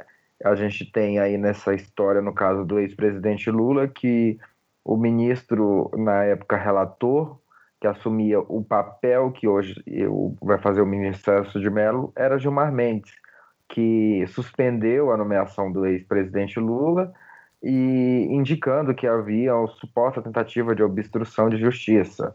Né? Então, nessas liminares, inclusive que já apareceram nesses três estados, né, no DF, o do Rio e de Amapá, eles sinalizaram esse entendimento do próprio Supremo Tribunal Federal para o caso Lula. É por isso que também causa espanto é, para a gente que acompanha o noticiário e que acompanhou esses dois casos, que vai, que vai até fazer um ano agora, é, como que a mídia está tra tá tratando isso. Uhum. A gente vê que há agora é, algumas notas um pouco envergonhadas no parte da grande imprensa em relação à nomeação de Moreira Franco, também citado né, nos, nas delações da Odebrecht como gato angorá, esse gatinho de sete vidas. Né? Então, a gente está numa situação extremamente complicada.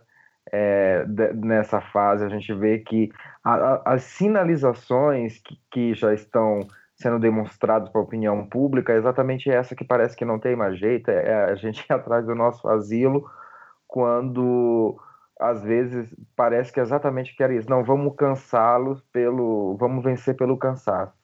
Uhum. É, eu acho que a sociedade brasileira a gente precisa acordar como sociedade e participante também do processo democrático e de, de chamar falar, olha, tá uma merda, peraí, que isso não é assim. Inclusive alterar também essas formas de indicação, sabe? Eu acho que a gente, uma das soluções é, é através da democracia e é chamar uma constituinte exclusiva. Eu acho que tem que começar por aí. Uma constituinte onde uma constituição sirva de fato aos cidadãos não sirvas a interpretações de A ou B para favorecer A ou B. Né? Uhum. Porque uhum. quando a gente vê esses casos que eles têm a coloração idêntica, mas são julgamentos que eles podem ir exatamente para lados opostos. E o Supremo Tribunal Federal já foi chamado para dar a voz final. Foi até a minha última matéria de sexta-feira no The Intercept, foi o que o Supremo vai ser foi chamado para colocar ordem na casa e vai colocar ordem na casa com a sua maioria de votos. Uhum. Né? Eu acredito que a questão for muito polêmica, a depender da indicação do ministro Celso de Mello, ele deve remeter ao plenário e vai vencer de acordo com quem tiver mais votos. Então, a democracia, ela, a gente precisa reinventar exatamente essa forma de pensar para que as letras da lei não virem letras de lei morta e a gente caminhe cada vez mais para situações de rompimento democrático. Uhum. O, e a, mas o, o, Jorge, o Jorge é muito polido, né? Assim, porque eu Demais, cara. Quando eu pergunto, muito, muito quando eu pergunto o Moreira, o era o Lorde, é, o George é o cara. É, eu, eu queria, quando eu falo assim, me conta aí no quem é Moreira Franco, eu quero, vamos lá. Ô, ô João, você sabe a ficha corrida do Moreira Franco? não, cara. Joga civil. Não, o, o, o, o Jorge, de fato, é uma pessoa extremamente educada e, e polida, né? Então, assim, tá, eu, eu fico impressionado. Moreira Franca é uma raposa velha do PTB que não vale o que cheira, que começou a sua maravilhosa carreira política, como todo, né? Ele é, ele é carioca e foi governador do estado do Rio de Janeiro não apenas na época do, do lindo trote da Telerge, oh, mas principalmente na época do começo do desmonte da Telerge também. é, ele foi professor de, de sociologia. Uhum. Se eu não me engano, ele dava aula ou na Federal Fluminense ou na Federal do, do, do Rio de Janeiro. E ele é mais um daqueles que foi mudando ao longo do tempo em, em, em relação à sua carreira política, né? Ele, se eu não me engano, ele começou como deputado no ainda durante a ditadura. E o apelido maravilhoso dele no meio político, que vem desde a época, não apenas na lista, né, mas desde muito tempo, é de chamar de, é, é de ser o gato angorá, porque o gato angorá passa de colo em colo. Tá? Então, assim, o, o, Moreira Franco, conhecido também popularmente como genro do genro, porque a família dele tá ligada, que ele era casado com a, a filha do Getúlio, tá? Caralho. Ele era casado com a filha da filha do Getúlio. Então, assim, Moreira Franco ele, sur, ele surgiu na política no Rio de Janeiro porque ele era genro do genro. Então, assim, uhum. ele era genro do genro do Getúlio Vargas. E ele foi se ligando a esses ciclos do poder para subir. E o apelido dele é Gata Angorá porque ele passa de colo em colo, leia-se, tipo, é, dinheiro na mão, cueca no chão.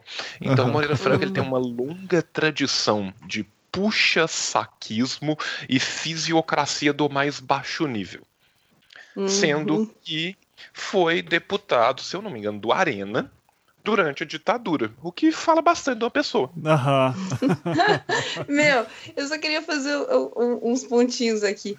É, eu acho engraçado, assim, só pontuar que enquanto a Dilma faz uma mutreta dessa para para salvar um dos maiores líderes políticos que esse país já viu, o Temer corre, corre esse risco todo, essa mutreta toda por um Zé Oligarquia qualquer, sabe? Sim. É, só lembrando assim, que esse Zé Oligarquia foi ministro da Aviação Civil da Dilma.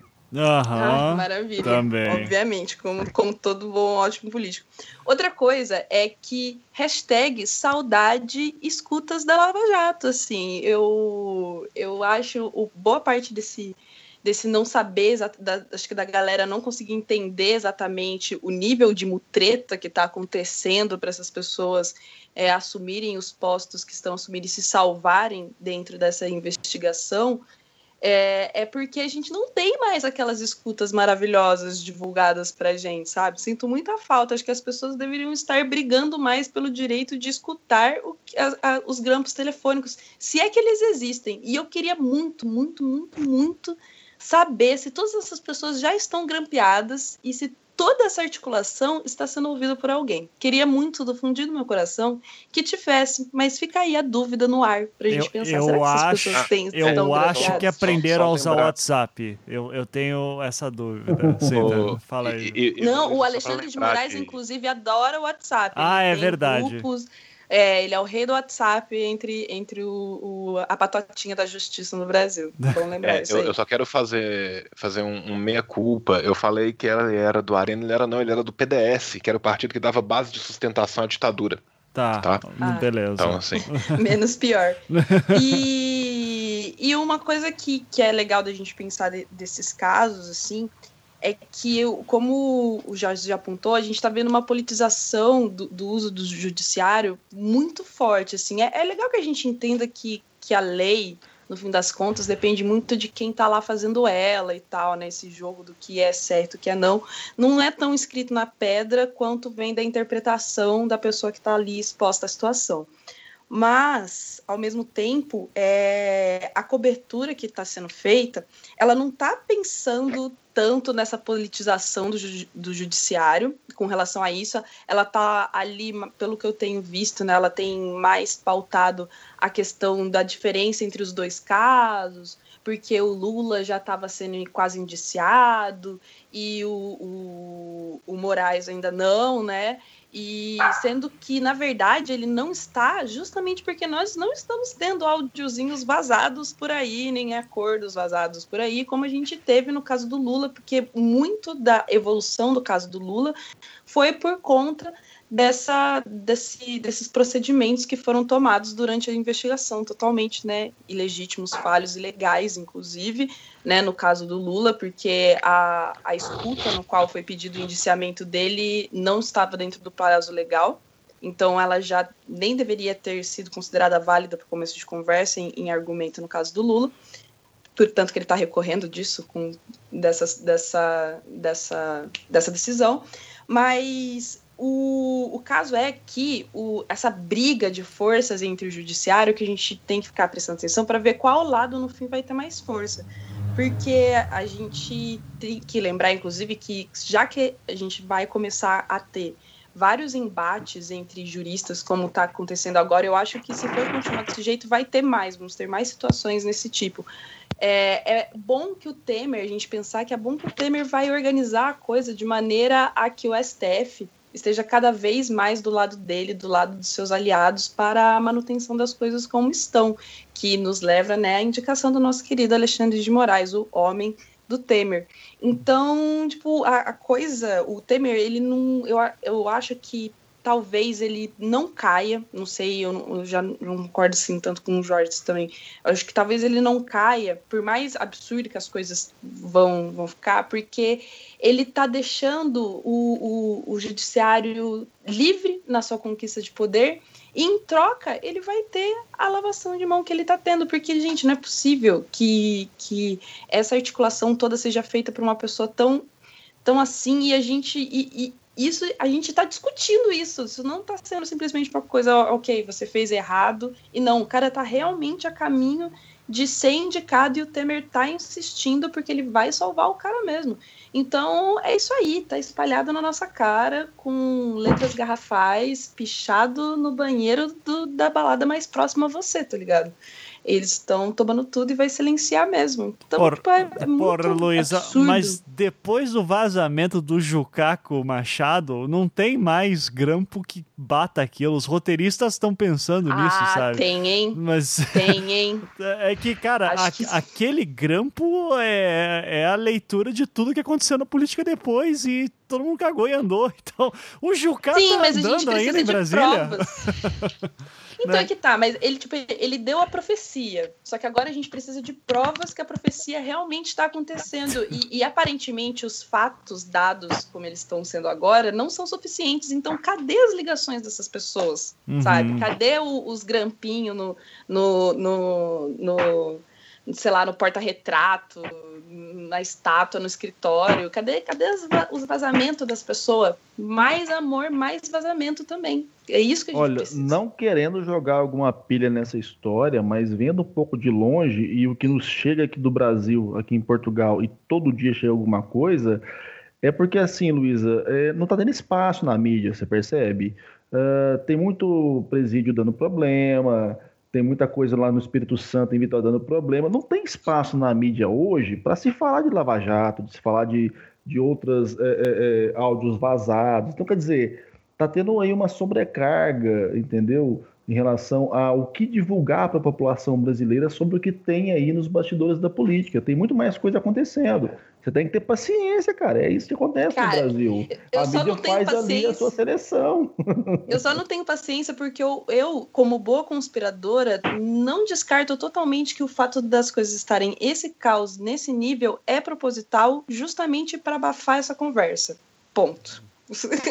Sim. Isso aí. Acho que estão botando caos para a gente não prestar atenção nisso de propósito mesmo. E justamente por isso que é perigoso é, às vezes essa, essa lógica assim de coisas que nós temos que noticiar mais ou não preocupar mais ou não, assim, quanto sociedade. Bom, saiu, acho que o Huffington Post publicou lá a ameaça do hacker a Marcela Temer, né? Não sei se vocês viram que o celular uhum. dela tinha sido hackeado, daí falou, ó, se eu jogar esse vídeo aqui, vocês estão fodidos. E daí todo mundo, daí é, parte da imprensa agora tá que vídeo é esse e tal. Apesar que eu acho que isso é muito é, é papinho de cara querendo que tava, tava, tava, tentando assustar a guria. Eu não, não consigo é, ver ali. Não sei não, mas tipo, parece que esse vídeo foi visto por pouquíssimas pessoas. Ele realmente existe. Parece que foi por pouquíssimas pessoas e, e já rolou umas falas do tipo, ah, é descontextualizado, mas tipo, sei lá, eu acho que se fosse.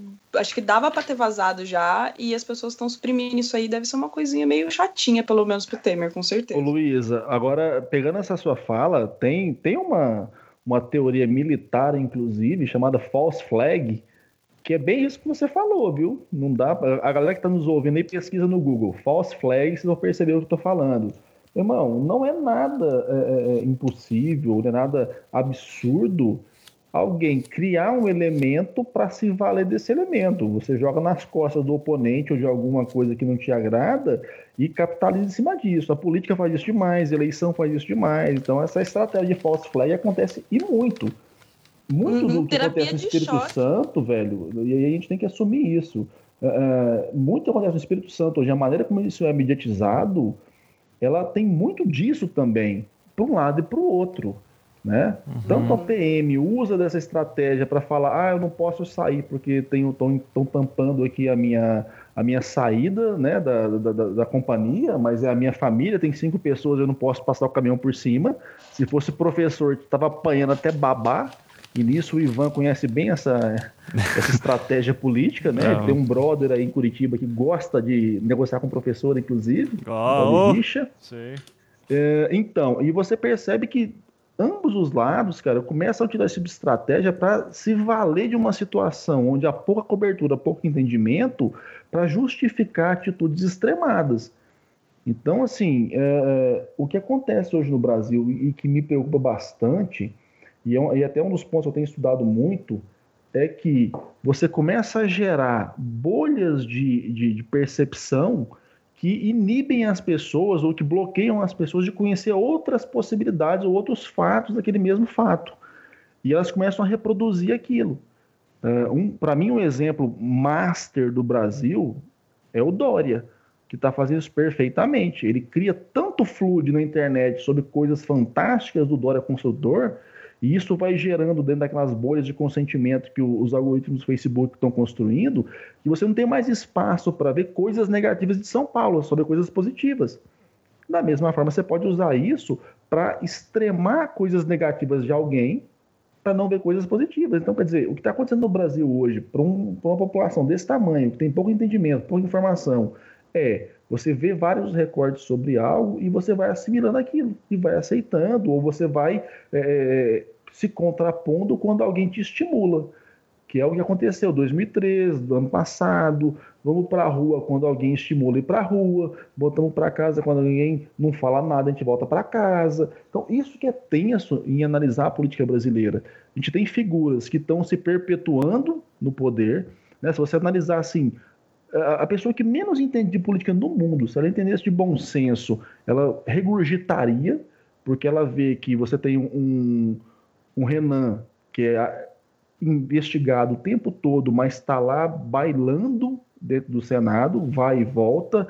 Você tem um Rodrigo Maia que assume, mas que está sendo lá também investigado, mas também não está nem aí. Você tinha um Eduardo Cunha que era fazer o demônio e estava lá e está preso, mas continua fazendo. Você tem o Rio de Janeiro, que é uma sucessão de crápulas. Você tem o Temer, que tem o, o prazer de trazer para o lado dele só o que é mais é, é, é indigesto da política, como você bem colocou, Luísa você se queima para trazer alguém que tem algum ganho de capital, não para trazer um cara que não vai te render nada politicamente em nível nacional. E ele faz isso. Então, quer dizer, é uma distopia tão maluca na política brasileira que eu fico pensando, cara, o que que o povo que tem que trabalhar dia a dia, pegar ônibus lotado e o caralho, vai se envolver nisso? Ou vai, se, vai, vai pensar sobre isso? Isso é coisa de nego desocupado que tá essa hora da noite falando bobeira na internet. É só isso. ah, é. e daí, então a gente fica uh, uh, nessa, assim, de. Voltando pro Moreira Franco, de que eu não sei, mas eu sinto o, o, cheiro de pizza já saindo do forno, foda, vocês sabem, em questão de Lava Jato, principalmente. É eu, eu espero que os tweets do Jorge que ficam falando ali, ó, oh, aguarda coisa Lava Jato essa semana que vai ter, hein? Me, me, essa semana vai ter. É, essa semana, olha aí. Por, por vezes eu sempre lembro daí do WhatsApp que eu recebi de um, de um maluco qualquer que me tinha, não sei, nem me lembro quem, mas ele mandou uma mensagem de áudio, mandou para todo mundo da lista dele falando assim: ó, oh, galera, seguinte, hein?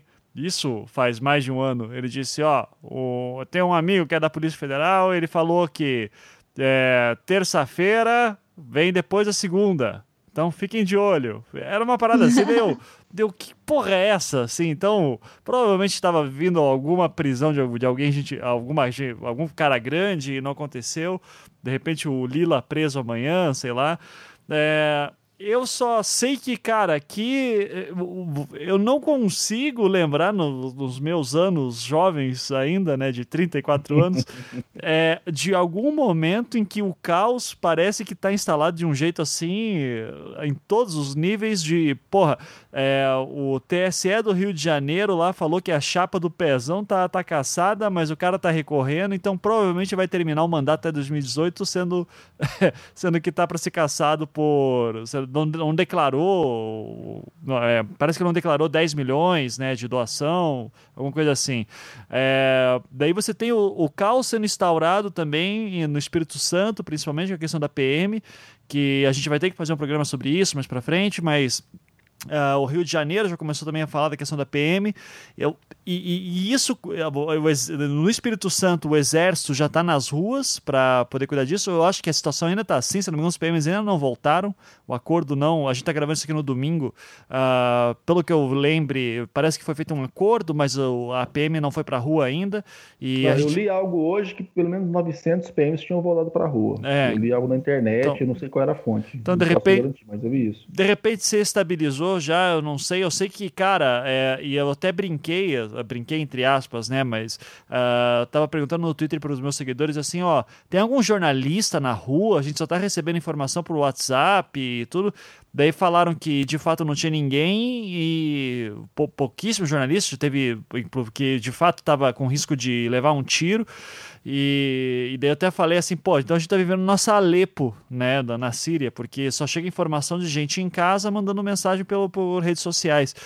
E se esse quadro se expande, e eu não duvido que se expanda numa crise assim, cara, é, começa já daqueles medos de tipo caos na rua, governo que não segura, chapas aí de, de nível estadual dando merda também.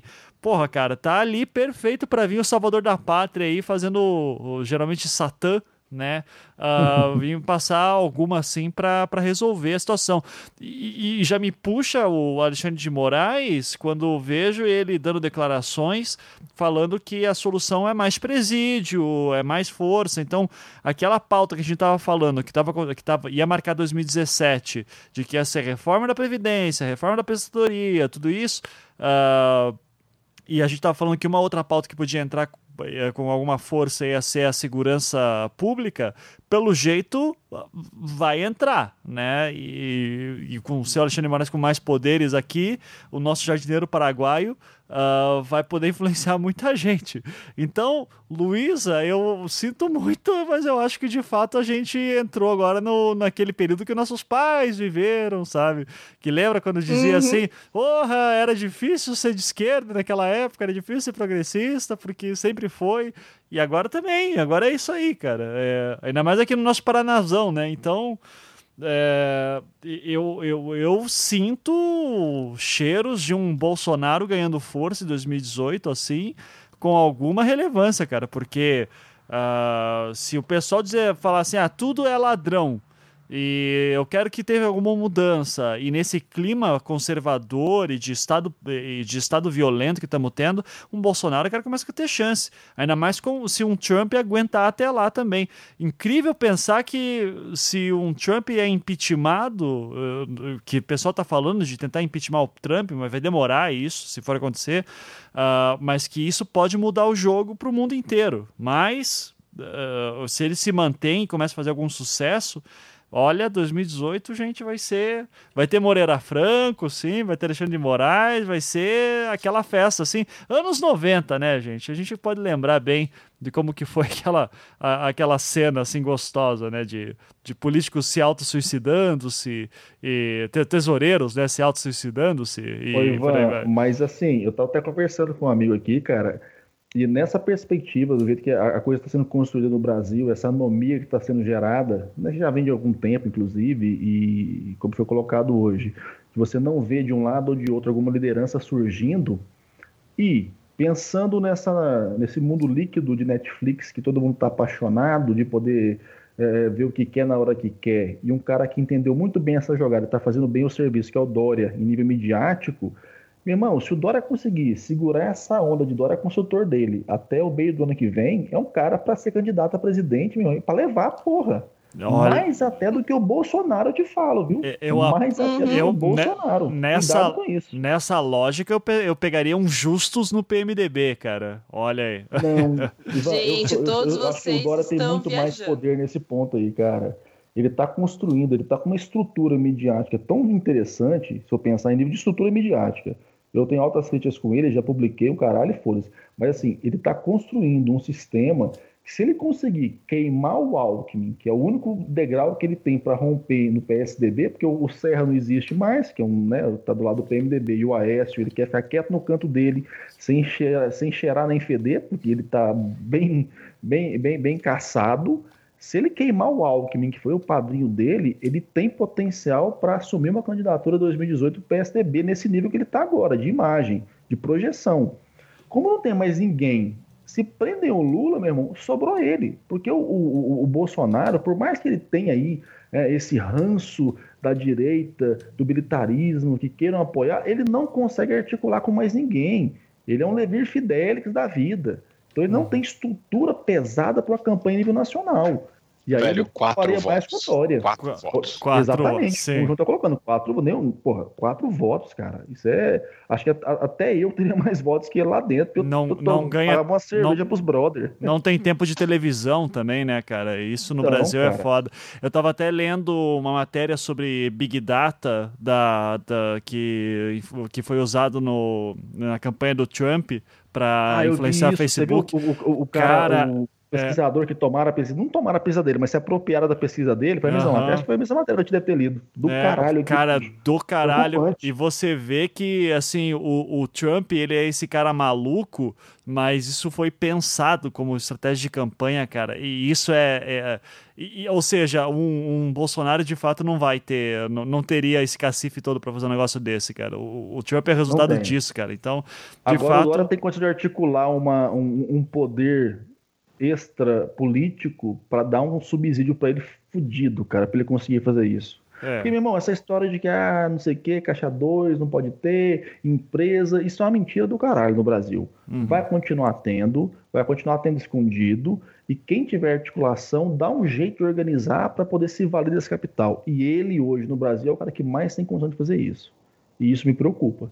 Olha aí. Ele tá criando uma imagem. Marinho Dória presidente, cara. Que, que, que, é, Não, é, que chute. Ivan, assuste-se, mas pode ser, cara. Pode acontecer. Como eu falo, se ele conseguir segurar essa imagem, Dória construtor, Dória é o modelo do novo político não político, até o meio do ano que vem, ele larga essa bomba na mão de alguém, foda-se São Paulo, e ele consegue ainda capitalizar uma campanha. Porque assim, não tem, velho, como a Luísa falou, não tem ninguém despontando no cenário brasileiro.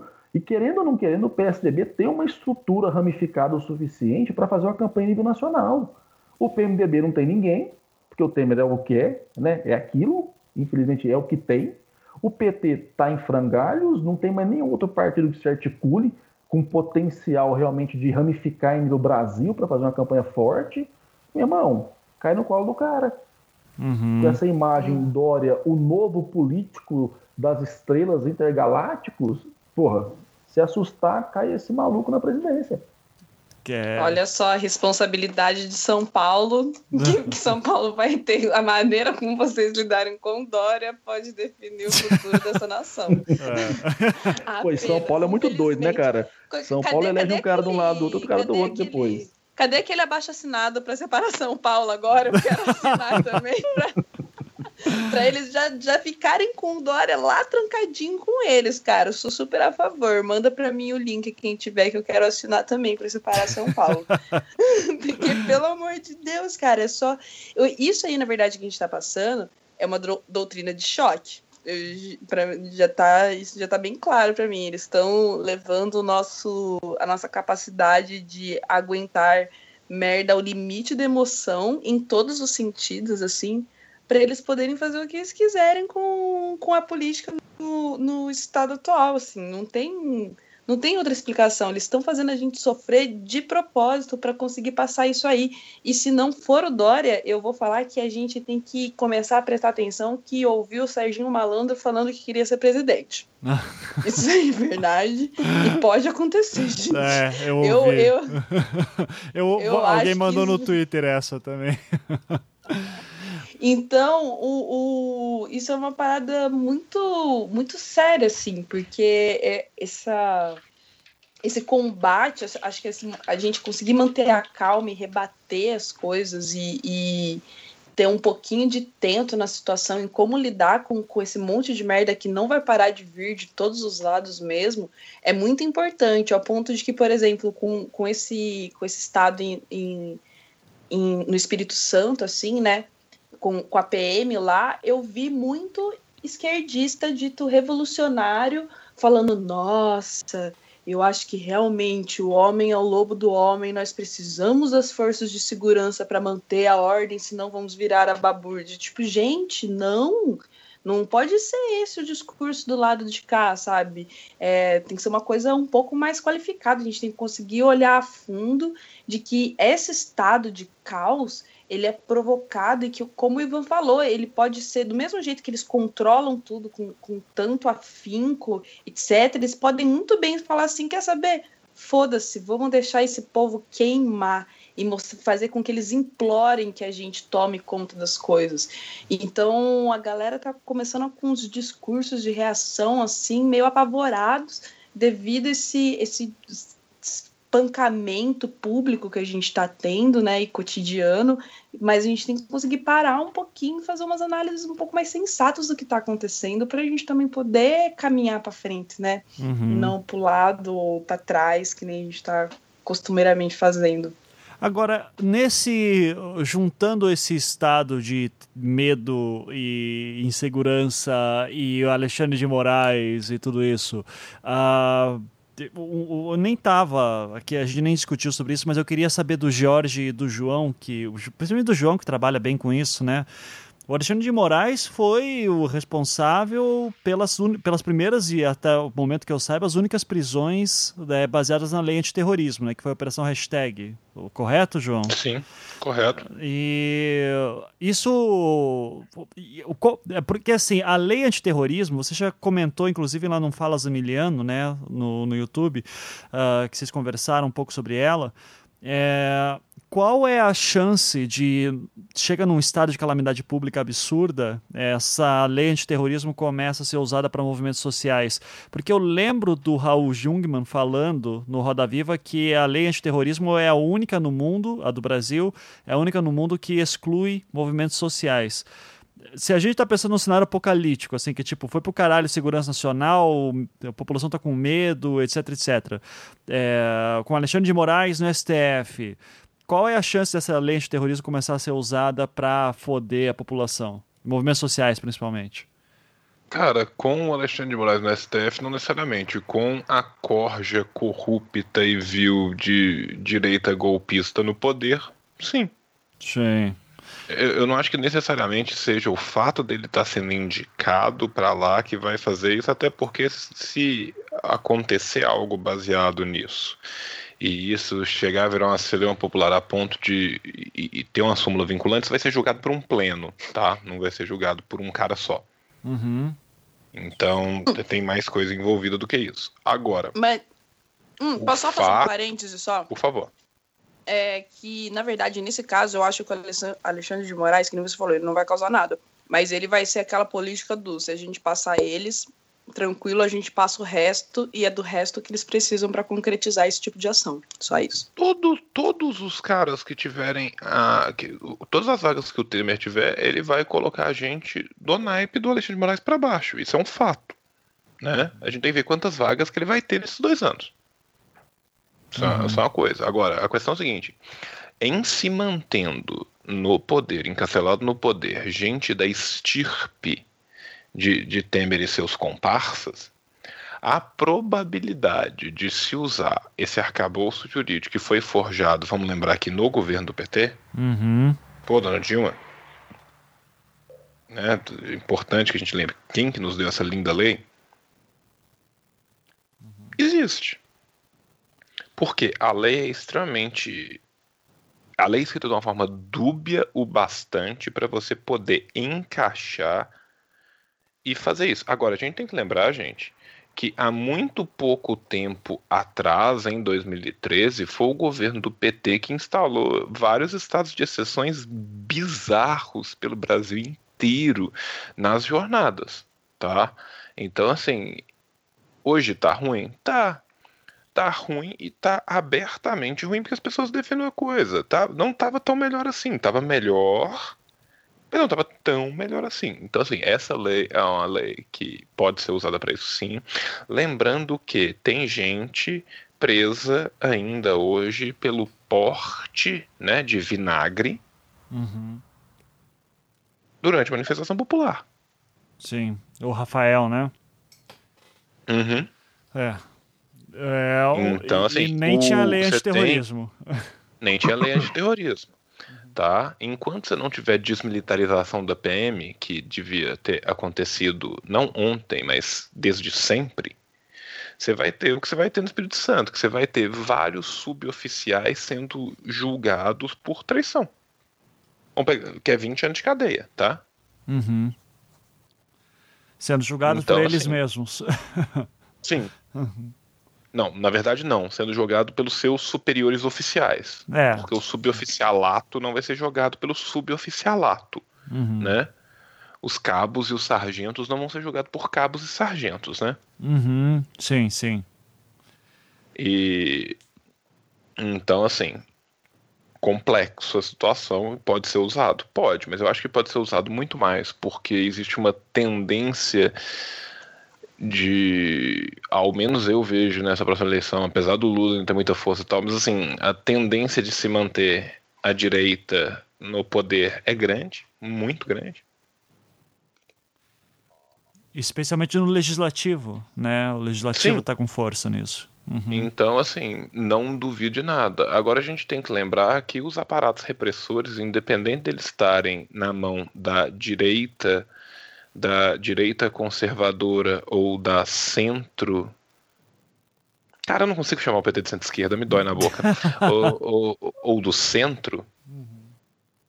Eles agem da exata mesma forma. Tá? Uhum. Então, assim, não apenas em nível federal, existiram em nível estadual o, o governo Pimentel aqui em Minas desceu a borracha, sem dó. Uhum. Sabe? Você tem vários outros governos que são tanto do PMDB, quanto do PT, quanto do PSDB, que agem da exata mesma forma contra o manifestante. Esses policiais que agora estão se manifestando, é, dentro de muito em pouco tempo, estarão descendo a borrachada nos manifestantes. Uhum. Só lembrando disso. Sim.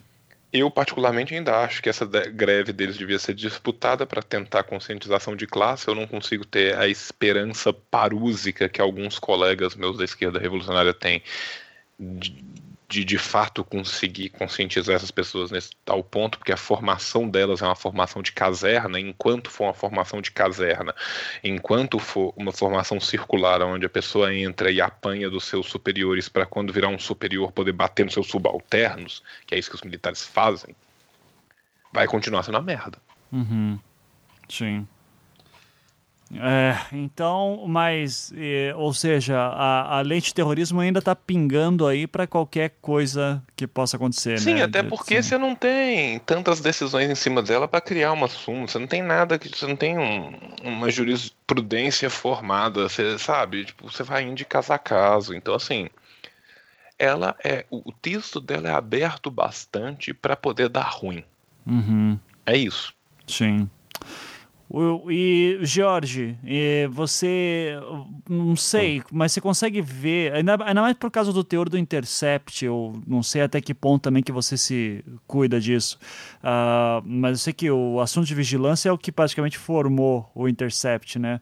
É, a história do Intercept, mas eu não sei até que ponto que você consegue identificar tentativas de monitoração de líderes de movimentos sociais e se em algum momento a lei de terrorismo começa a ser usada como argumento para alguém. Você consegue ver alguma movimentação assim em Brasília para repressão, coisa assim, ou ainda está muito no, no modelo clássico aí de PM senta o cacete e tá tudo bem? É, eu acredito que há sim essa questão de geomonitoramento, inclusive a gente do The Intercept é, postou sobre um programa que tem do governo, que foi criado já de um tempo, sobre um mega banco de dados que a BIM tem.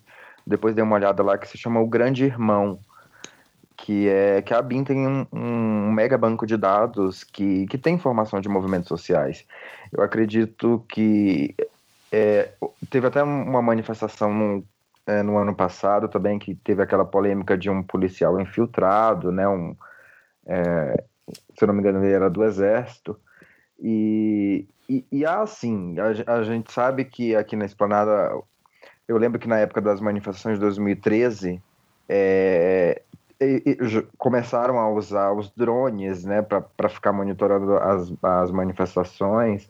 Agora, de já nessa proximidade da reforma da Previdência, algumas manifestações já sendo ensaiadas aqui para a Esplanada, a gente vê que é meio que uma operação de guerra mesmo que é montado é, no centro de Brasília, aqui para impedir que as pessoas cheguem sequer a, até a frente do Congresso Nacional, são vários cordões de isolamentos, então assim, há um trabalho de, de inteligência por trás para identificar é, os seus possíveis líderes e as formas de dispersão.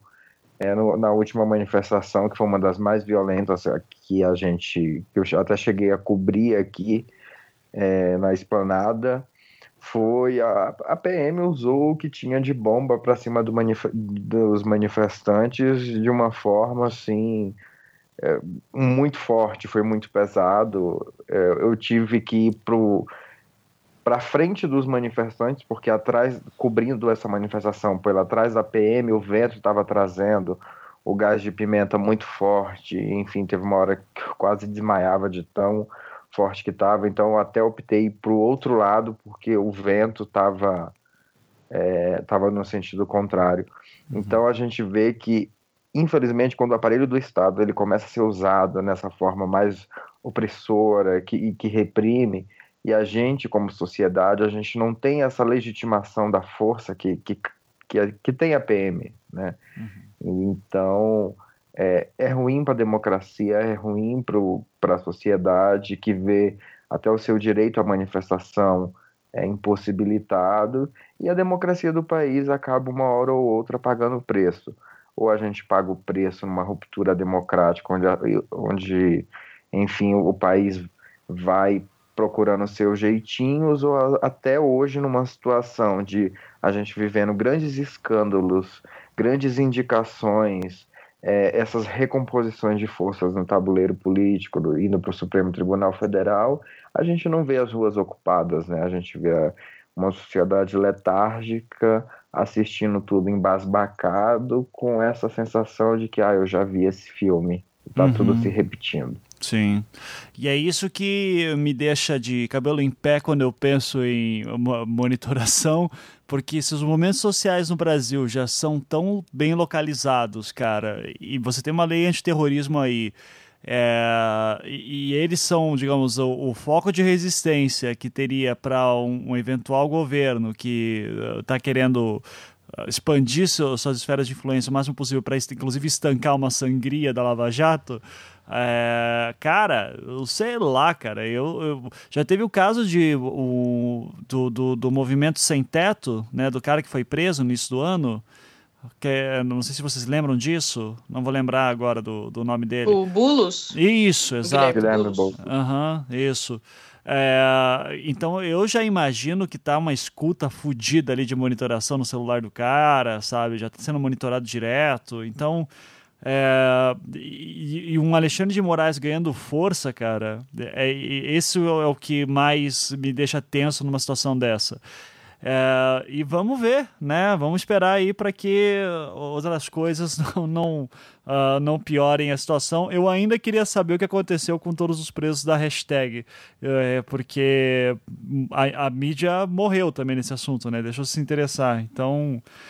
É, salvo engano, eu acho que eu cheguei a ler alguma coisa que esse processo estava é, ocorrendo em alguma forma de segredo de justiça. Agora eu não, não me lembro bem, mas quando tá. você falou, me veio que eu acho que parte desse processo ele está tramitando de forma sigilosa. É. Então tem até que ver em que ponto é, tá. E eu acho que pode até ser, quem sabe, alguma parte da nossa discussão no próximo encontro. Mas uhum. é, vamos ver, vamos investigar, porque é, isso abre um precedente perigoso, abre um precedente que pode criminalizar os movimentos sociais e, e criminalizando os movimentos sociais a gente vai ver que tem impacto direto na qualidade da, na, da nossa democracia, que já não anda muito boa e que se for só piorando, eu acho que não vai ser bom. A gente não vai chegar num, num lugar legal.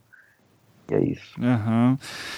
Então é ok. Então vamos aí aguardar cenas nos próximos capítulos. Tudo der certo quando esse programa for ao ar. Muita coisa que a gente discutiu aqui já vai ter sido definida também, né? Principalmente a questão da sabatina aí do Alexandre de Moraes, a questão também do Moreira Franco. Oh, Diga aí. Eu só uma coisa, eu, da, eu, da hashtag, a, as coisas também são classificadas por causa das restrições de acesso à informação do artigo 23 da Lei de Acesso à Informação.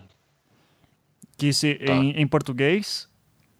Em português, é, você pode colocar algumas informações como secre reservada, secreta ou ultra secreta, ali, 5, 15 ou 25 anos, se elas põem em risco a defesa, soberania nacional, uhum. uh, põem em risco a negociação ou relação internacional do país, vida, segurança e saúde da população, risco elevado à estabilidade financeira, econômica e monetária do país, prejudica planos ou operações estratégicas de forças armadas tal. Então, assim, tem previsão legal uhum. para que isso fique, fique De quando reservado. que é isso aí?